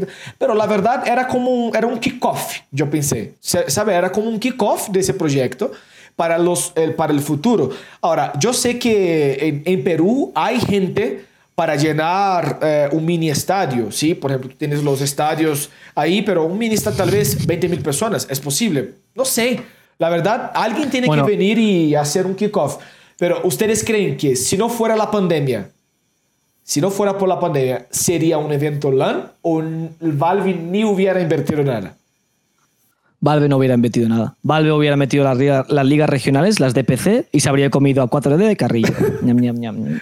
Encantadísimo. O sea, es lo que habría hecho. Que, que- que- o sea, ahora Valve está apoyando y me alegro que apoyen y es lo que tienen que hacer, pero la- el objetivo de Valve era meter las ligas y, y monopolizar la escena bajo su propio mando. ¿no? Ahora, ahora el COVID ha sido como una palmadita de despertar, en plan, no puedes seguir haciendo esto. Pero Perú sigue teniendo unos problemas que estos son ajenos a Valve y a todo el mundo, que son bastante importantes, que es la razón por la cual, como dices tú, el kickoff es tan importante. El primero es la infraestructura. El Internet de Perú aún no es el mejor del mundo, hay demasiados cortes, mm, incluso las ligas profesionales. O sea, eh, incluso hablamos de, de líneas profesionales que usan los, los que invierten, por ejemplo, en, en- en bolsa, en la bolsa peruana. Aún así, eso se corta. O sea, hay problemas con ese tipo de cosas. Y eso es lo más importante del país. Imagínate una liga LAN, o sea, les importa poco, ¿sabes? Eh, la infraestructura en Perú es un problema bastante grande para la LAN ahí. En Brasil, menos. Y el segundo problema, que es lo que dices el estadio. Yo te digo que no se llenaría. O sea, en marketing yo no te puedo decir por qué, no voy a analizar esto, pero te puedo decir que los hispanos, que incluyo a los españoles, somos la peor gente para venderle cosas. Somos la gente que menos consumimos cosas, odiamos cosas, las, las cosas caras. O sea, el capitalismo funciona en el resto del mundo, pero en, en los países hispanos nos la suda. No consumimos nada. Te lo Es digo en serio. Y lo hacen ellos- cualquier estudio hecho. Es que la gente que va a consumir eh, siente que los están estafando. O sea, solo porque hay Sí, alguien ahí de, de corbata diciendo, oye, no sé qué, porque hay una falsa impresión que todos los, los van a estafar. Y yo les digo que en la época que yo, yo estaba probando jugadores y yo les dije, mira, vamos a jugar la WES y tal, y les ofrecí un salario simbólico, etcétera. Ellos pensaron que yo lo, lo, lo iba a estafar a ellos. O sea, es verdad, los Sí, sí, pasa todo el tiempo. Pasa todo el tiempo. Sí, sí. Y yo decía, mira, yo no, yo no voy a decir que no los voy a estafar. Si quieres saber, ahorita los voy a decir, los voy a estafar, porque si yo digo algo al revés, ustedes me creen. ¿sí? Exacto. Es- y, y me creyeron. Y me creyeron y, y todo salió bien. Pero de verdad, yo creo que falta un poco de sensibilidad de nosotros también, de apoyar un poco más si hay gente, no sé, in- invirtiendo, vendiendo algo, algún producto, eh, que en, en nos- en nuestra escena suramericana podamos consumir, o sea, comprar y etcétera, en nuestro, e invertir en lo que realmente amamos. ¿sí? Porque no tiene ningún sentido decir, ah, qué supermercado tan bonito, mira, tiene colores amarillos, etc. Pero no confío tanto, voy a comprar en el rojo. No, si- no- Exacto. No, tiene sentido. Invierte en lo que tú amas, invierte en lo que, en lo que realmente eh, te gusta. Y eso es, eh, pues es chévere. Ese fue el problema que hubo cuando hubo el debate de derechos de transmisión. Todo el mundo es, yo, pero yo no quiero que caste esta persona al torneo. Y tú en plan, pero no va a haber torneo, que no haber torneo si no inviertes, que no va, no va a existir nada, no va a quedar castear nada. No tienes que entender eso. Y es, yo también te entiendo. O sea, mi- mira, cuando yo fui, cuando me invitaron a la Kiev Major, eh, eh, mis padres, que también son hispanos, obviamente, vivo- vengo de dos padres también de España, me dijeron, pensaban que me, iban a estafar. O sea, pensaban que Carlos eh, Azatot me había comprado un billete de avión para irme yo a México, para estafarme. ¿Qué, qué va a hacer? O sea, ¿cómo, ¿qué es esta treta tan enrevesada, increíble que me ha hecho Carlos? Que me ha comprado el billete, me paga la estancia y ahí me va a estafar mi dinero que yo no tengo porque soy un niño. ¿Sabes? Es una locura. Esa idea de que todo el mundo está en contra tuya es una cosa muy hispana y no sé de dónde nos viene. Uh, y por eso las marcas no quieren invertir. Ese es el problema. O sea, no es una tontería, pero es realidad, es realidad. Sí, sí. Yo creo que es un sentido de conspiración increíble. Mira, yo, yo tengo un temor acá. Lo que pasa es que el chat está llenando un montón. hay buenas preguntas. Hay entonces, preguntas. entonces yo creo que mejor hacemos una pausa. ¿Te parece? ¿O sí? 58 sí, minutos. Sí, sí, sí, hacemos una pausa. Vamos a estar aquí. Ustedes que nos están escuchando nos van a seguir viendo.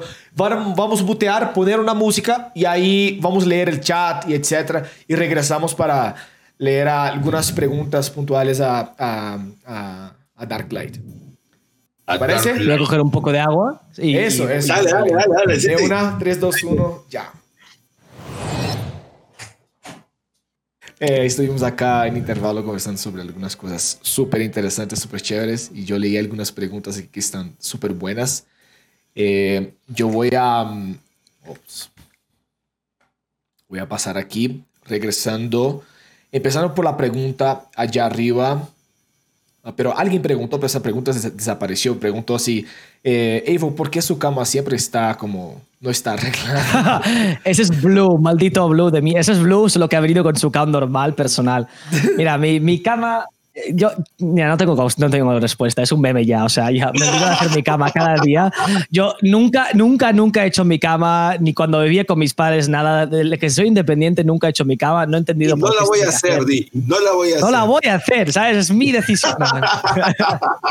Pero, ¿sabes qué? La verdad es que estoy muy vago. Es solamente, es solamente que algunas personas no muestran la cama, porque yo estoy seguro que un montón de gente no, no, ni arregla la cama. mucha, mucha gente tiene más vergüenza de su vida personal. Mira, bueno, pero yo tengo vergüenza de ser un poco vago con mi cama, sinceramente, es lo que pasa, ¿sabes? Sí, eso es, eso es. Productivo es lo que importa. Mira, Anthony, Anthony Jaberla, eh, Córdoba, preguntó, ¿cuánto tardaste para memorizar los nombres de todos los héroes y sus skills? Yo ando diciendo hasta ahora, ese enigma no manda a discoteca. Eso me, eh, me, acuerdo de tener una conversación con, sobre el tema porque justamente estamos hablando de Taquero, ¿os acordáis? El caster antiguo argentino. Y que justo Imperius comentó que lo que no le gustaba al Taquero, a Taquero era que no decía los nombres de las skills y, le, y él le gustaba decir los nombres de las skills. Um, yo, lo que, yo como he jugado Dota 1 tanto tiempo, no sé si hay algún momento donde no me conocía las skills, ¿sabes? O sea, no, no recuerdo el momento de memorizarlo. Lo que sí te puedo decir es que yo cuando estaba casteando... Cuando empecé a castear en inglés un poco más serio, bueno, castear un poco más serio que a los 16, 17 años, yo lo que hacía es que cada día me cogía un héroe en la Dotapedia, memorizaba todos sus stats. Eh, stats básicos, daño, BAT, ese tipo de cosas. Y cada día me cogía un héroe y me los estudiaba. Ah, y me tardó, bueno, pues lo que tienen los héroes, ¿no? Y cada, y cada X tiempo lo vuelvo a hacer. Miro los héroes, miro sus stats, fuerza, inteligencia, agilidad, cuánto ganan por nivel, eh, por ejemplo, su BAT, armadura base, ese tipo de cosas, ¿no? Y me, me lo conozco de memoria, velocidad de movimiento. La, nunca, nunca me estudié las skills. ¿En cuánto pues, tiempo pues un era al día, o sea, piensa que son 100 días, luego tienes que hacerlo quizá dos veces al año, entonces me tardó 200 días más o menos de trabajo. Te sobra tiempo para... Necesitaba su tiempo. Te sobra tiempo. Exacto. Tengo, a ver, no, no, no, es que se pasa todo el día entero, o sea, me pasaba, me lo hacía como por la mañana y me tardaba como media hora cada día. Es consistencia más que otra cosa. Aunque debo admitir, si no, si no queda muy arrogante, que tengo la suerte de tener muy buena memoria y las cosas se me quedan. O sea, yo me acuerdo de partidas de Dota automáticamente. En muchas veces la gente me pregunta, ¿te acuerdas de esta partida que se hizo? Sí, me acuerdo. Exactamente el build que hizo esta persona. Tengo, tengo, tengo la suerte de eso. Pero eso, eso es cosa personal. Súper, súper bien. No, chévere, chévere. Mira, Alejandro, Alejandro Condori, Condori preguntó, uh -huh. eh, ¿cómo ves el Dota de acá eh, con los en ojos los 10 años uh, en Perú y en Latinoamérica? Mm, yo creo que Dota en Perú está en un momento de auge, la verdad. O Latinoamérica en general está en un momento de auge. Uh, el LOL acaba de cagarse en, en, los espectadores de Latinoamérica, así que LOL ha muerto un poco en Latinoamérica uh, por lo que hizo en la, en la Liga Regional Sudamericana. Y el Dota con Beast Coast ha resurgido bastante en algunos otros países, ¿no? O sea, los bolivianos están comenzando a jugar Dota, en Perú está jugando más Dota que antes, hay mucha nueva sangre. Yo lo veo muy bien Dota en Perú. Um, pero estamos en un momento decisivo. Ahora mismo, los siguientes como dos, tres años, eh, básicamente tendrá que, o sea, tanto 4D como Live Media, con cualquier otra persona que se incluya en la comunidad, tendrán que hacer grandes pasos, ¿sabes? O sea, tendrán que volverse solventes, tendrán que conseguir que los torneos sean, mm, valgan la pena, que puedan seguir incrementando su nivel, que tengan contratos con Valve para hacer cosas con Valve. Todo eso tiene que ocurrir. Pero si eso ocurre, lo veo perfectamente. O sea, creo que es de las regiones que más esperanza tendría yo en Perú. Más esperanza. O sea, hay, hay, mucho, mucho potencial en esta región. Especialmente lo mejor es que hay mucha nueva sangre. Hay muchos nuevos jugadores jóvenes que están empezando a jugar Dota competitiva ahora y eso es muy sano para este. Eso es muy sano. Hermano, hermano Álvaro. un ratito, sí, Dieguito, por favor. Sí, este, ajá.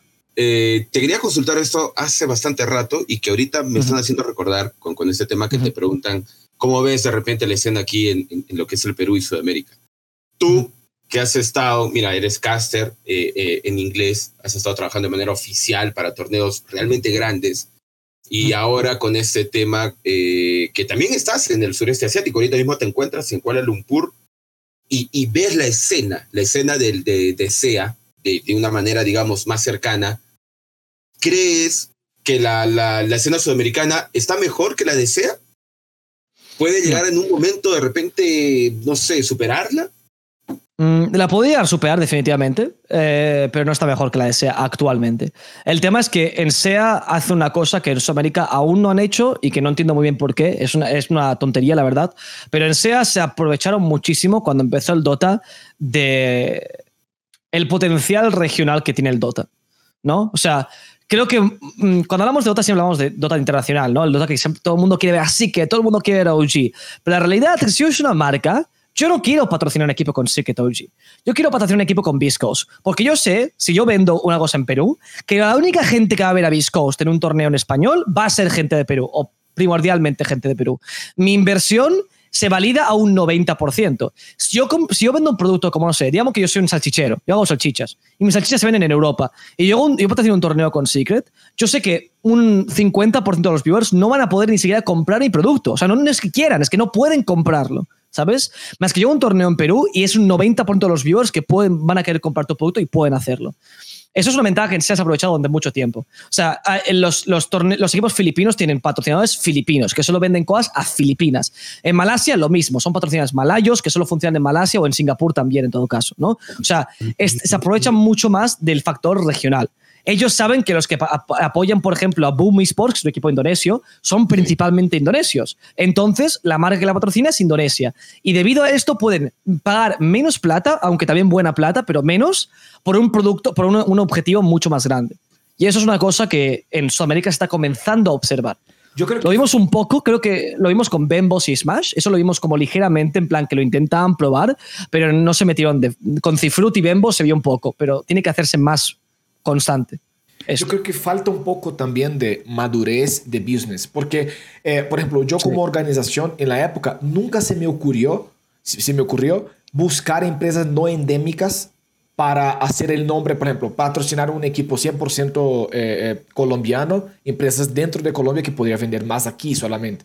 Por ejemplo, claro, es que es eso. Por ejemplo, en, en Perú es muy, es muy famoso el, el pollo, el rosti pollo, ¿cierto? Sí. Eh, eh, ¿cómo, pollo a la brasa. Pollo a la brasa. Pollo a la brasa. Pollo a la brasa. Y yo sé que debe haber una marca, la, la, marca más conocida, la más conocida en Brasil. O sea, ¿por qué no, realmente, por qué no una empresa como esa eh, patrocinar un equipo 100% peruano que es uno, el mejor o fue el mejor o es uno de los mejores equipos que tenemos en Sudamérica, que es Beast Coast? ¿Por qué no ellos? Porque obviamente la aceptación sería de un 90% fácilmente fácilmente. En Brasil hicieron ese proyecto ahorita con Havan Liberty. Sí, y sí, el, ah, grupo, que lo el grupo Havan es muy conocido en Brasil. O sea, es un grupo muy, muy, muy grande allí también. Y yo creo que es por una madurez también de este lado, del business. Creo que los que están trabajando desde este lado tampoco han encendido así como la lamparita y decir, oye, creo que debería buscar también, ¿no? Patrocinios allí. Sí. Porque buscan patrocinios en lugares como muy, muy común. Logitech, eh, Razer, ¿sí? Eh, Red Bull, Monster, TNT, ¿sí? Pero yo creo que falta que nosotros también miremos a la escena local. Por ejemplo, aquí en Colombia, Postobón. Postobón, patrocínenos. ¿no? no, pero tienes toda la razón del yo mundo. iré y Postobón, ven. Sí, mira, mira, ¿sabes? ¿sabes? ¿Sabes por qué creo que, que, no, no de repente hay ese tipo de, de, sponsoreos aquí, digamos, en, en, Perú más que nada? Porque me parece que hay también un cierto estigma con los gamers y en específico con los que juegan Dota, o sea, los doteros. O sea, decir, decirle, o yo, yo, yo he perdido de repente, no sé, una, una buena impresión hasta, hasta de manera laboral cuando yo digo, sí, pero también juego Dota. Ah, ya, ya, ya, o sea, es, es, un menos, es un menos, es 25, 25 menos de, de MMR ah, eh, en la vida real.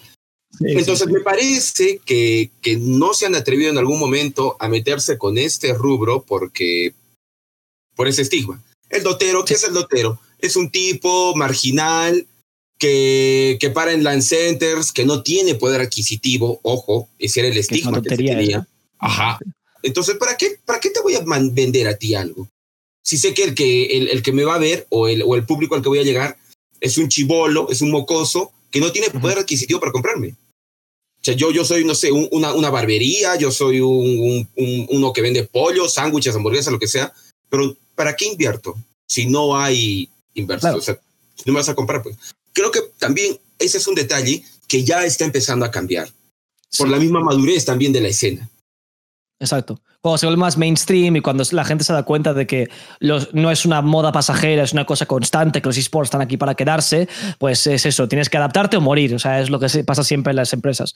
Y tienes toda la razón, ¿eh? ese estigma existe en muchas empresas. O sea, me hace mucha gracia cuando, porque yo a veces he contactado a torneos para hacer patrocinios, no en torneos peruanos, pero en España. Y que yo le presento unos números de patrocinios y me dicen, ya, ya, pero esa gente, ¿qué tipo de gente? Y yo en plan, o sea, que esto te lo digo, una marca importante, te pegas como que ¿Qué me dices? ¿Qué tipo de gente? Mira los números que te estoy presentando. Es una cosa de marketing. Tu inversión debería basarse en números, estadísticas y en cuánta gente puedes vender. ¿Qué tipo de gente, como si se duchan cada día o no, porque tú tienes un estigma estúpido, me daría igual. O sea, me sorprende que tengas una empresa. No, y, hay mucha gente que es así, hay mucha gente mayor que tiene, que tiene esa idea, especialmente eh, que tiene una empresa de hace mucho tiempo y lo que, sea, y que no quiere meterse y no, no hay sentido. Los, los, gamers también comen, ¿sabes? O sea, también consumen otras cosas, ¿no? No se pasan todo su día delante del ordenador subsistiendo la energía del ordenador, es una locura eso. Eh, es una oportunidad perdida. Exactamente. Exactamente. Bien, eh, hay otra pregunta acá. Andrea Uceda preguntó, yo creo que ya contestamos esa pregunta. ¿Crees que SA llegará a crecer en, o sea, crees que SA llegará a crecer en ingresos a lo que mueve, o sea, eh, a lo que mueve al menos en SA, ¿cierto? ¿Y a cuánto tiempo eso sucedería? ¿Y qué tendríamos que hacer? O sea, ¿qué cosas necesitaríamos para que eso mm. pase? O sea, yo creo que ya pues contestamos esa comparación, ¿cierto? En qué tendríamos que hacer para crecer en ingresos. Marca, eh, lo básico es lo que dice, marcas endémicas, que es más patrocinios pequeños pero más cuantitativos, ¿no? O sea, tienen más marcas pero más diversas en vez de solo marcas gamers, que es lo que siempre se patrocina. Eh, como dices tú, formalizar la escena de una manera empresarial ah, y darle tiempo, porque la empresa está creciendo, o sea, la escena está creciendo, entonces darle más tiempo y ya está. Tampoco es un poco de paciencia. Lo que dijo, lo que dijo Carrillo, lo que dijo Carrillo, o sea, los eSports han pasado de ser un, un nicho, un, nicho claro, mercado. Es que no ya, ya no lo son. Ajá. O sea, pasaron de ser eso. Eran en, un inicio, pero ahora ya no lo son. Ya se han consolidado como un mercado, ojo, ¿ah? Es un mercado y en el que, uy, y esta es una esperanza que yo tengo y, no es tampoco una esperanza vacía, digámoslo así, que, que se me ocurre porque, por solamente por la pasión, ¿ya? Sino que uno se da cuenta, pues realmente, o sea, empieza a saber que hay nuevas empresas que están apareciendo, torneos que están creciendo, los price pools están, están creciendo. Obviamente también esto, como bien mencionabas, hermano, hermano Darklight. Se te puede seguir diciendo Darklight, sí. Dice. Me llamas como quieras, brother. también por el tema de, de, lo que logró Infamous en el 2017 y por el, el otro gran y ya catapultante paso que dio Vescos, ¿no? Que en su momento también lo hizo con Infamous, ¿no? Fue, fue Infamous en ese entonces. Ajá. Entonces, eh, ah. esa es otra gran herramienta. Eso es otro tema también muy importante. El tema de, lo que logran los, equipos es bastante importante. Y es, un tema que quería tocar, ya que lo has mencionado, porque es un tema que me gusta hablar sobre el tema. Um, el problema también es que cuando o sea, los patrocinios no vienen solo de eh, locales, ¿sabes? los torneos, los equipos más grandes deben tener patrocinios, digamos, más grandes, o sea, de marcas mm, mayores, gamers, sudamericanas en todo el, todo el continente, ¿no? Pero muchas de estas marcas no están muy dispuestas a invertir y una razón muy clara, que es que, aunque la gente no lo crea, la narrativa que crean los casters es muy importante.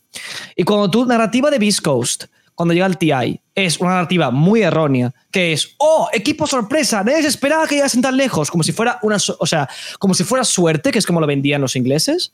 Eso es problemático, ¿entiendes? O sea, el problema también es que muchas marcas que ven el, el, stream en inglés eh, que son marcas que invertirían en Sudamérica, porque SEA y China tienen sus streamers y sus marcas y les importa poquísimo el streaming inglés, pero Sudamérica al estar más vinculado a Norteamérica, ahí sí que es importante.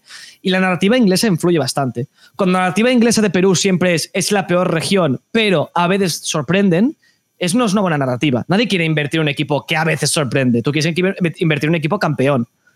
Es por eso que yo, eh, siempre que me codeo con casas y gringos, siempre les digo que tengan mucho cuidado con decir ese tipo de cosas porque entiendo que estás creando una historia porque es más divertido así, pero tú estás activamente atacando y perjudicando una escena que no se lo merece.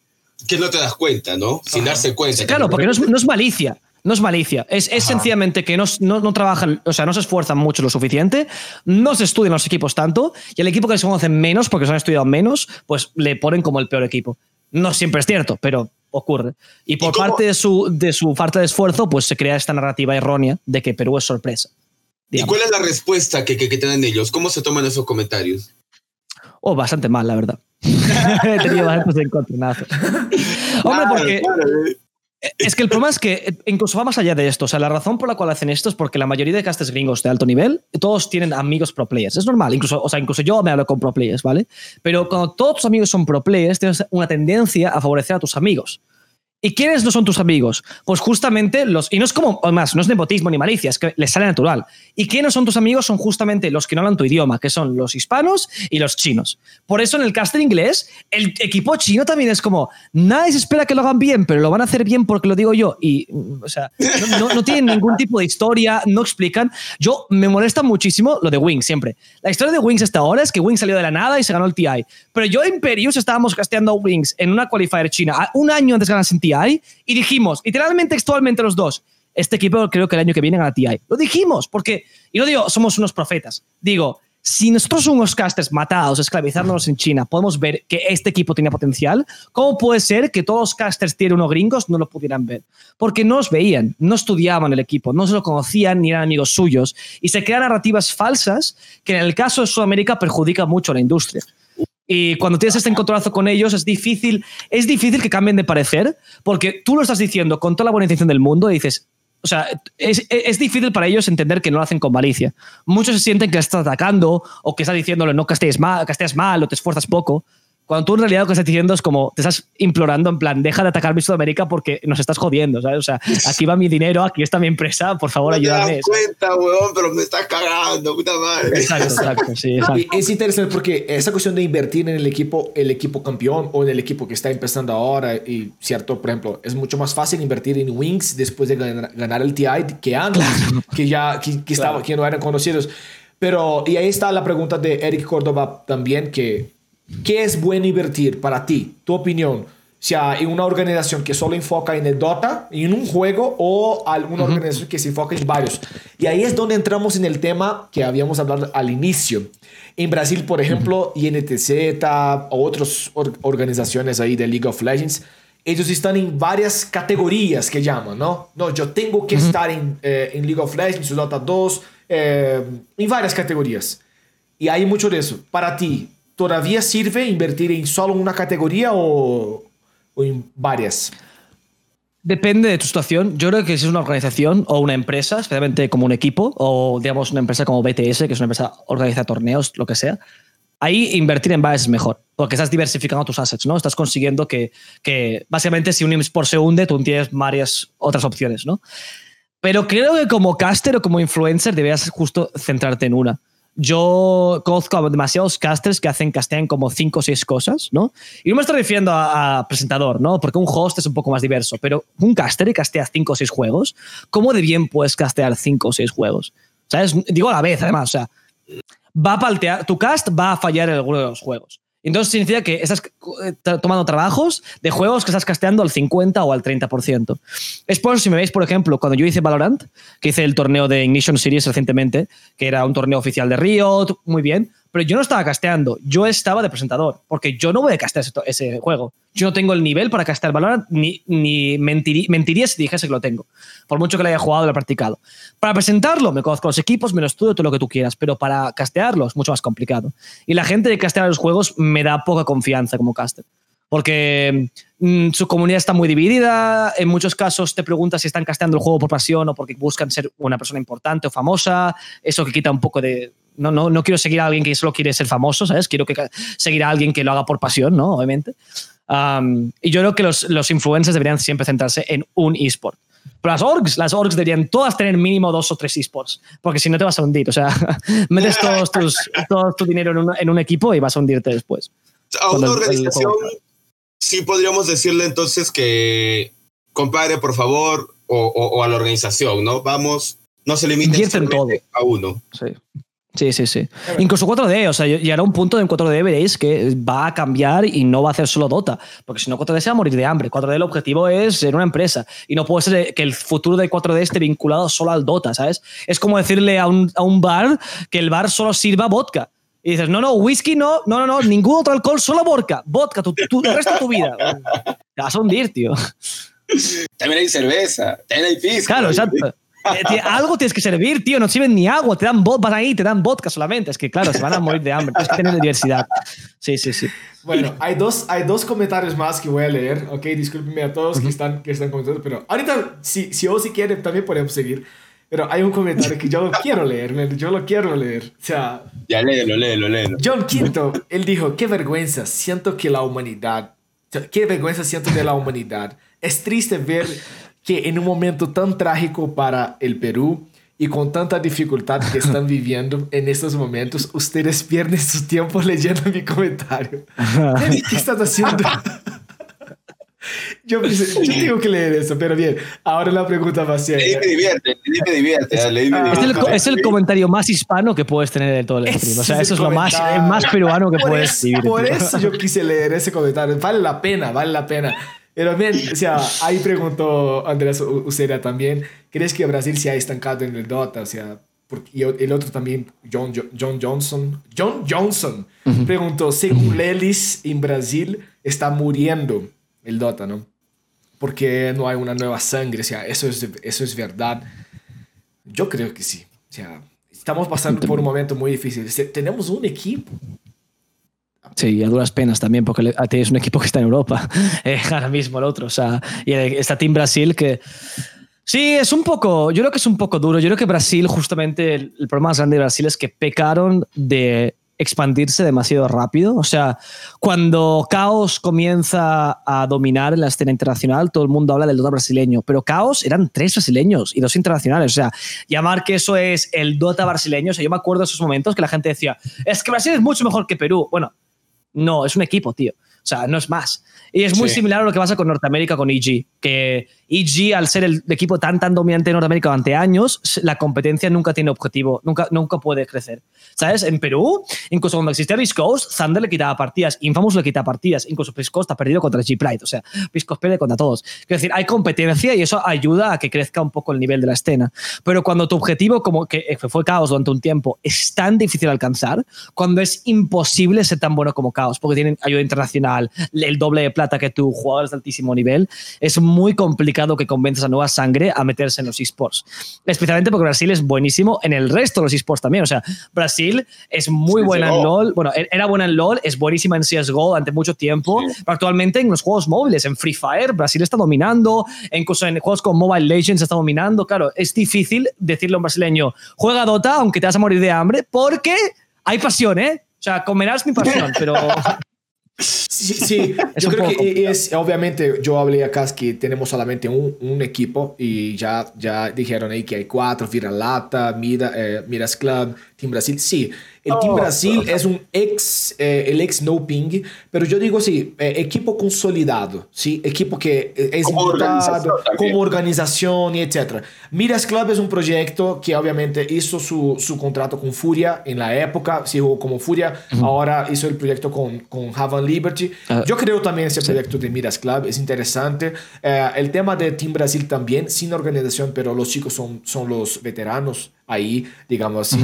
Eh, pero obviamente él dijo, ¿por qué no menciono a Armis? Armis jugó un torneo en, en Impetus en la época, es uno de los mejores jugadores que, ten- que tenemos allá. Hay, que, hay mucha preconcepto por sus fideos en algún momento, pero normal. ¿Quién nunca fideó una partida? No sé si es sarcástico el comentario, ¿eh? porque cuando te pone poderosísimo Viralata, no estoy muy seguro. Ese comentario es un poco sarcástico. ¿eh? sinceramente. Exacto, no es tan poderoso, exacto. Son equipos que aparecen, pero yo creo que aparece más por el meme, porque mira, eh, Viralata Caramelo, tú ves un, un streaming de Viralata, hay un montón de gente viendo el streaming de Viralata, ¿sí? Y sabemos que no tiene el mejor Dota de- del país. Y cuando vemos el mejor equipo con chance de ganar una final contra Perú, por ejemplo, no hay, tan- no hay tanto apoyo como el meme. Si me entiendes? Entonces, Exacto.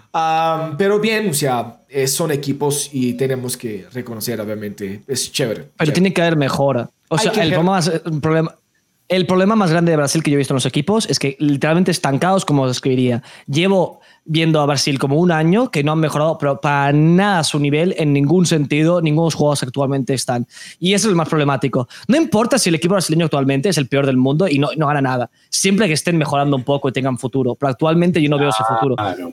Especialmente cuando es un reshuffle constante de como 10 jugadores, seamos sinceros. O sea, hay 10 jugadores brasileños que son los reyes del mambo y luego como extras que ponen por ahí y ya está. Es que falta talento, falta nueva sangre, que en Perú no falta. que- Es lo que nos estuvo pasando, pues, aquí en Perú en algún momento, Sí. con los lobitos. Cuando estaba Caos dominando, pasaba eso en Perú. Cuando Caos dominaba, Perú estaba también estancadísimo. Sí, sí, sí. Sí, sí, eh, estuvimos con los lobos durante mucho tiempo, y de pronto que solamente Infamous y nada más.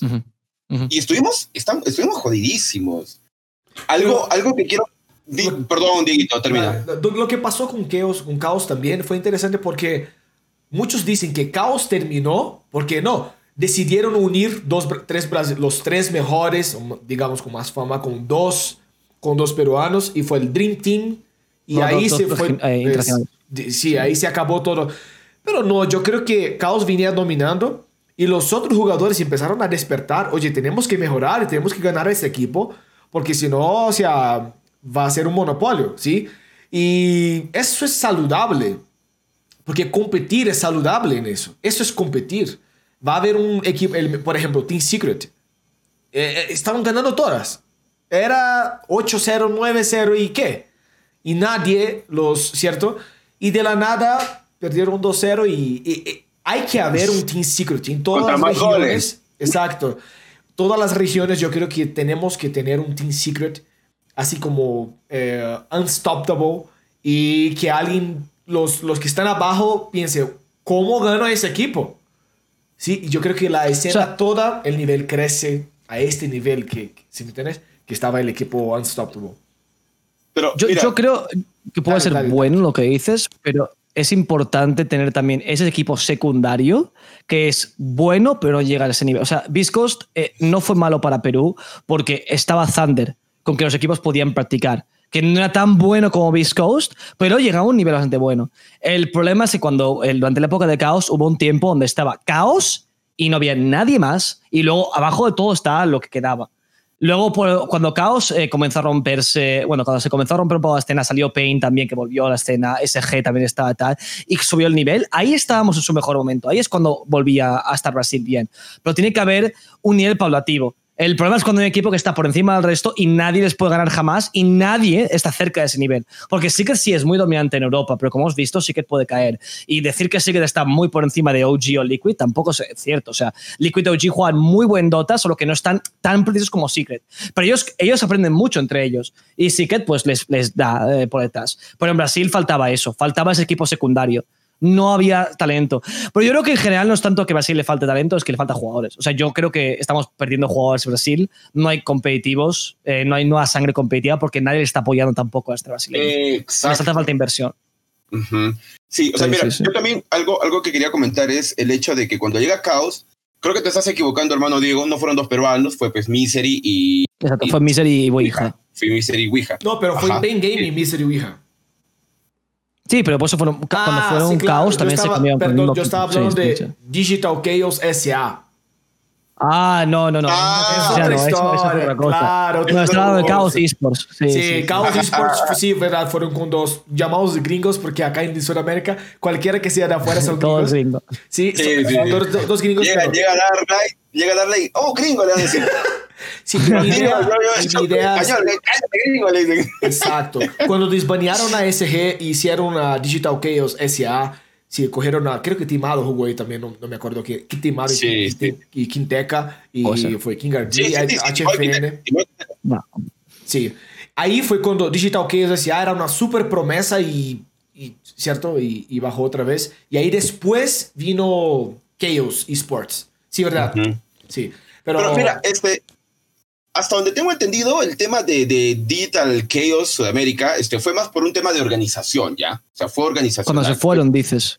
Ajá, o sea, fue, fue, fue, Sí, sí, sí. fue, fue organizacional. No fue tanto, digamos, por los jugadores ni por la escena, digo. Fue organizacional. Y el tema de, de, de Chaos, o sea, a- ahí, por ejemplo, y sí coincido, sí te secundo mucho, este, Álvaro, fue por el tema que, o sea, los tenía, puta, Ouija, huevón, Misery, o sea, eh, y en ese tiempo eran pues, wow, o sea, high de high, venían de, de haber estado en una final del TI6, huevón, o sea, estuvieron, es- eh, y, y aún siguen manteniendo un buen nivel ambos jugadores. Entonces, ¿qué pasa cuando los despuntas mucho? O sea, est- están muy arriba, son la punta del iceberg, o sea, la punta de la montaña, y, y, y, las, otras, las otras organizaciones son muy pequeñitas. Entonces, Ese es el problema. Ajá, ese era el problema, pues, ajá, que ya era un despunte muy, muy grande, pues. No es como En cuanto a recursos. y, claro. y ese es otro, ah. Sí, o sea, ya, y, y ahí creo que se hace el, el, el despunte, ¿no? Hay un tema que, que quería comentar, que te lo comentaba hermano Álvaro en el, en la- en el pause, Ujú. y era, ¿no? Este, en base a algunos comentarios que decía la gente, eh, acá viene la típica frase, ¿no? Y, y todo esto, lo que estamos, eh, el podcast que estamos haciendo y los que hemos hecho anteriormente también, les va a explicar mucho esta frase muy trillada que siento que a veces queda en eso, en algo trillado, algo hueco, y que ahora le vamos a dar un tanto de sentido.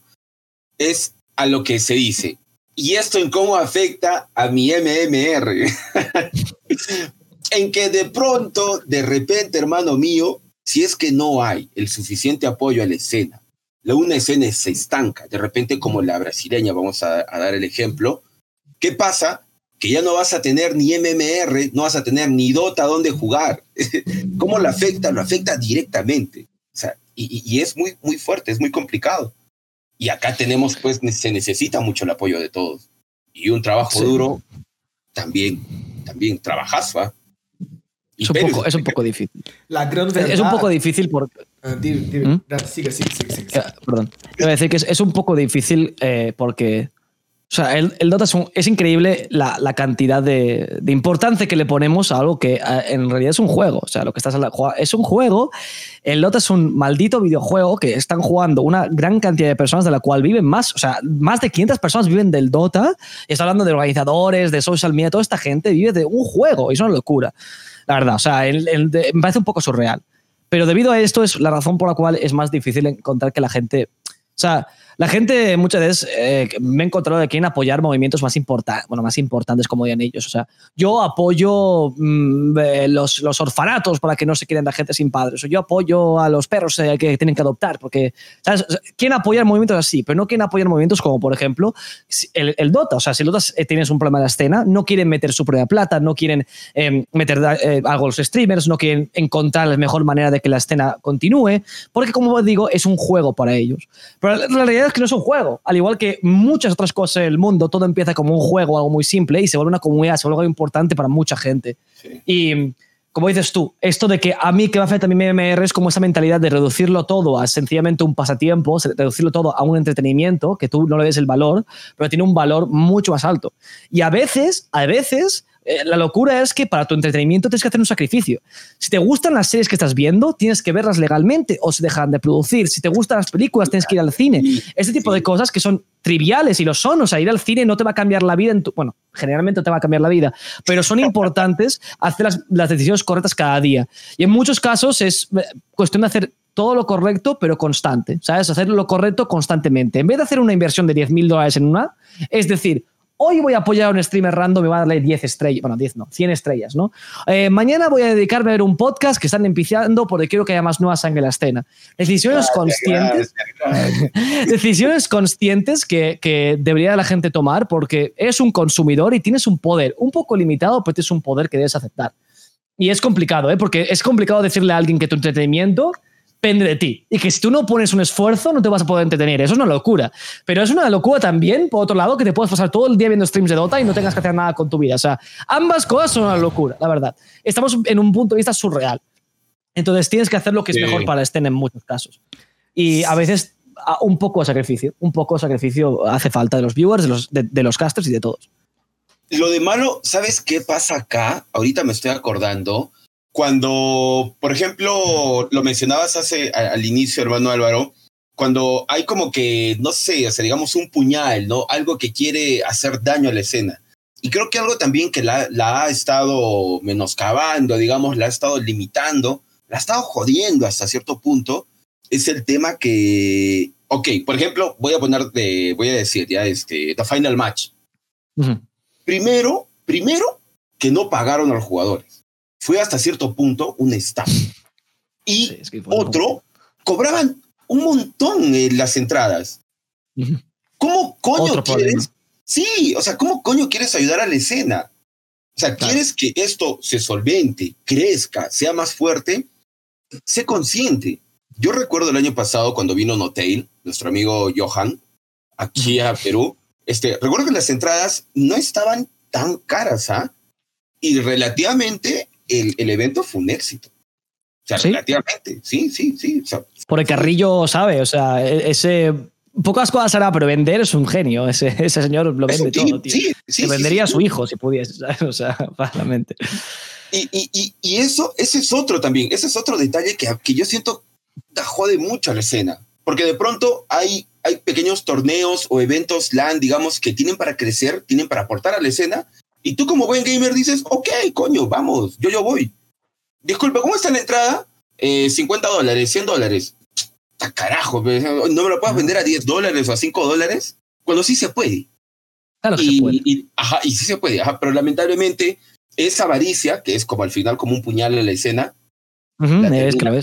Y a veces está ahí en esta oportunidad de un chico tal vez se quiera ir y pagar un poquito más barato, que está la llama de, de encender y, y, pasar, por ejemplo, un proyecto como este.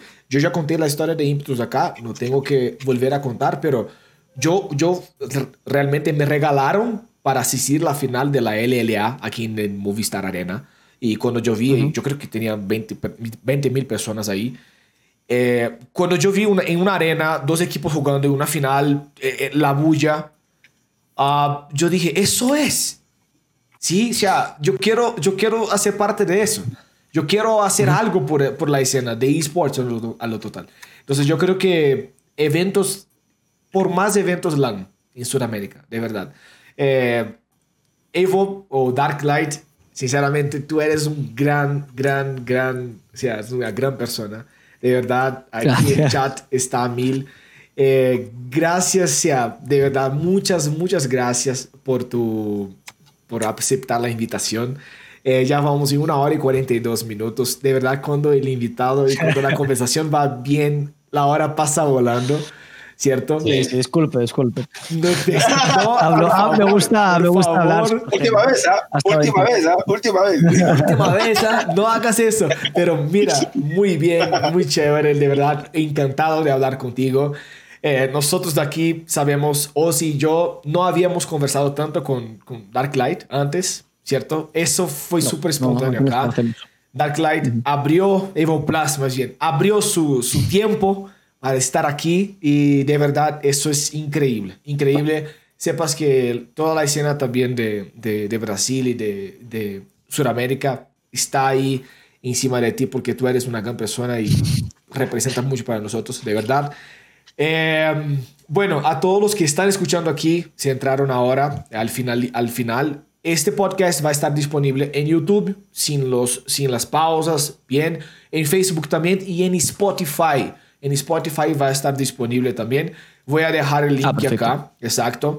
Ah, solo para que tengan idea, sin ustedes nosotros no, seremos, no somos nada, nada realmente. somos nada, sí. Exactamente, si hay, si hay 50 personas acá en directo, no tenemos 10% de esto de seguidores en YouTube todavía, pero vamos a crecer porque sabemos que lo que estamos haciendo es algo que va a ayudar mucho a la comunidad. Así que si tú quieres ayudarnos, es gratis, dale like allá.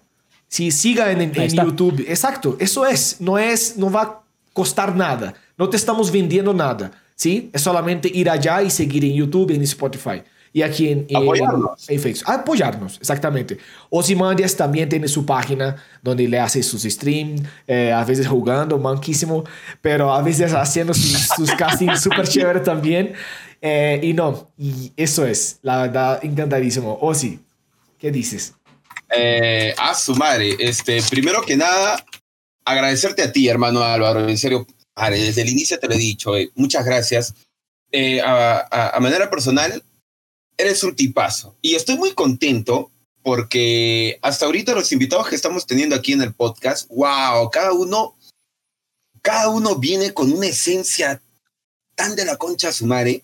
que siento- en serio, te lo juro, puta.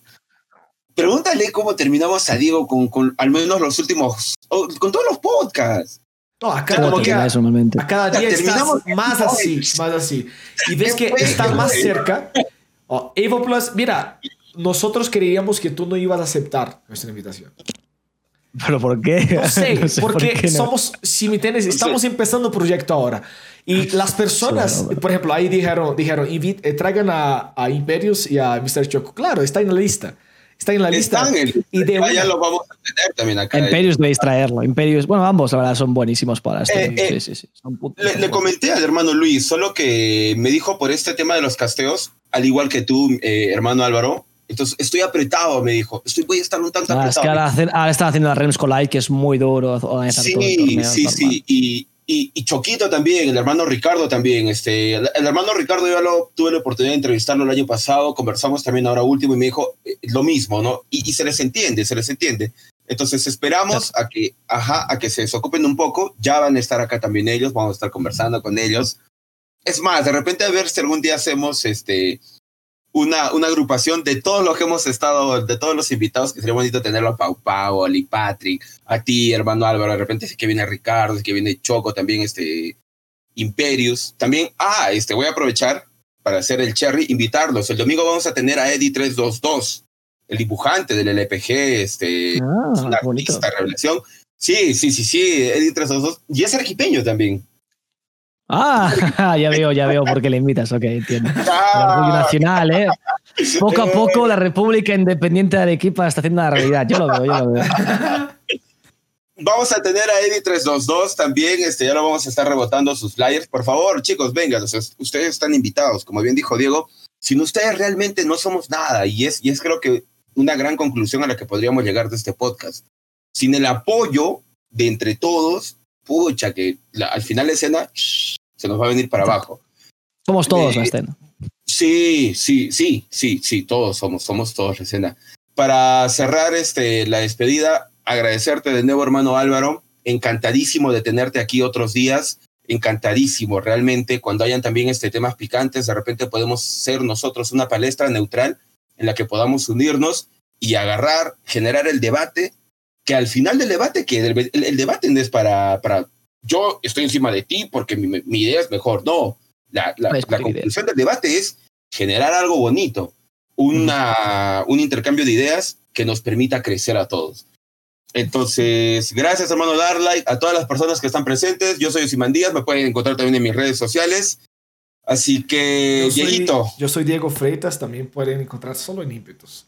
Y Dar, de verdad, muchas Yo gracias. soy, yo soy AO Plus, me puede contar AO Plus. Eh, antes, antes de irme, quería decir una cosilla que me ha encantado, Puerto. Lo quería decir todo el podcast. Brother, Osimandes, ese cuadro, esa versión de Goya que tienes tú de, del Tiny es absolutamente increíble. O sea, la he visto, digo, ¿de qué me suena tanto el cuadro? Oh, Dios mío, es. eh, claro, va con tu nombre, además, perfecto. O sea, es, es genial.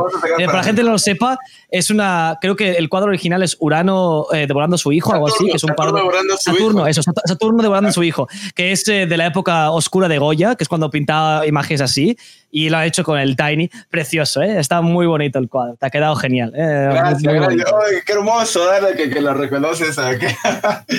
que, que, lo- Goya me encanta, Goya es precioso, me encantan sus Es pinturas. un sí, tipán, es, gusto. es- Es- es- es un increíble. artistón, es un artistón. Qué bonito, ¿ah? Ese, es- ese es algo que voy a rescatar también de todos nuestros invitados. Tú, por ejemplo, ahora, me mencionas a Goya, wow. Pau otra vez me, me mencionó a Borges, wow. Digo, qué hermoso, qué hermoso. O sea, ay, ay, y, y creo que viene con el estigma, ¿no? De hace rato. No, no, Así, no los gamers. no- nos ven con cara de tontos, no sé, ¿qué, qué pasó acá? Yo tengo un título, bro. Yo tengo un título universitario, respeta. Hermano Álvaro, un gustazo enorme. Te mando un abrazote allá hasta Kuala Lumpur. Y a ver si te llega un pisquito de pronto, pues a ver si nos encontramos en alguna situación de la vida, en algún punto de este pequeño mundo y compartimos un pisquito, pues. Por favor, sí, me encantaría probar pisco peruano. Eso sería todo conmigo, Dieguito. Muchas gracias No sé, a es todos. que- Los dejo ahí con una musiquita de Warcraft 3. Nos vemos. Hasta luego. Hablamos. Chao, chao. Chau, pues, chau, pues.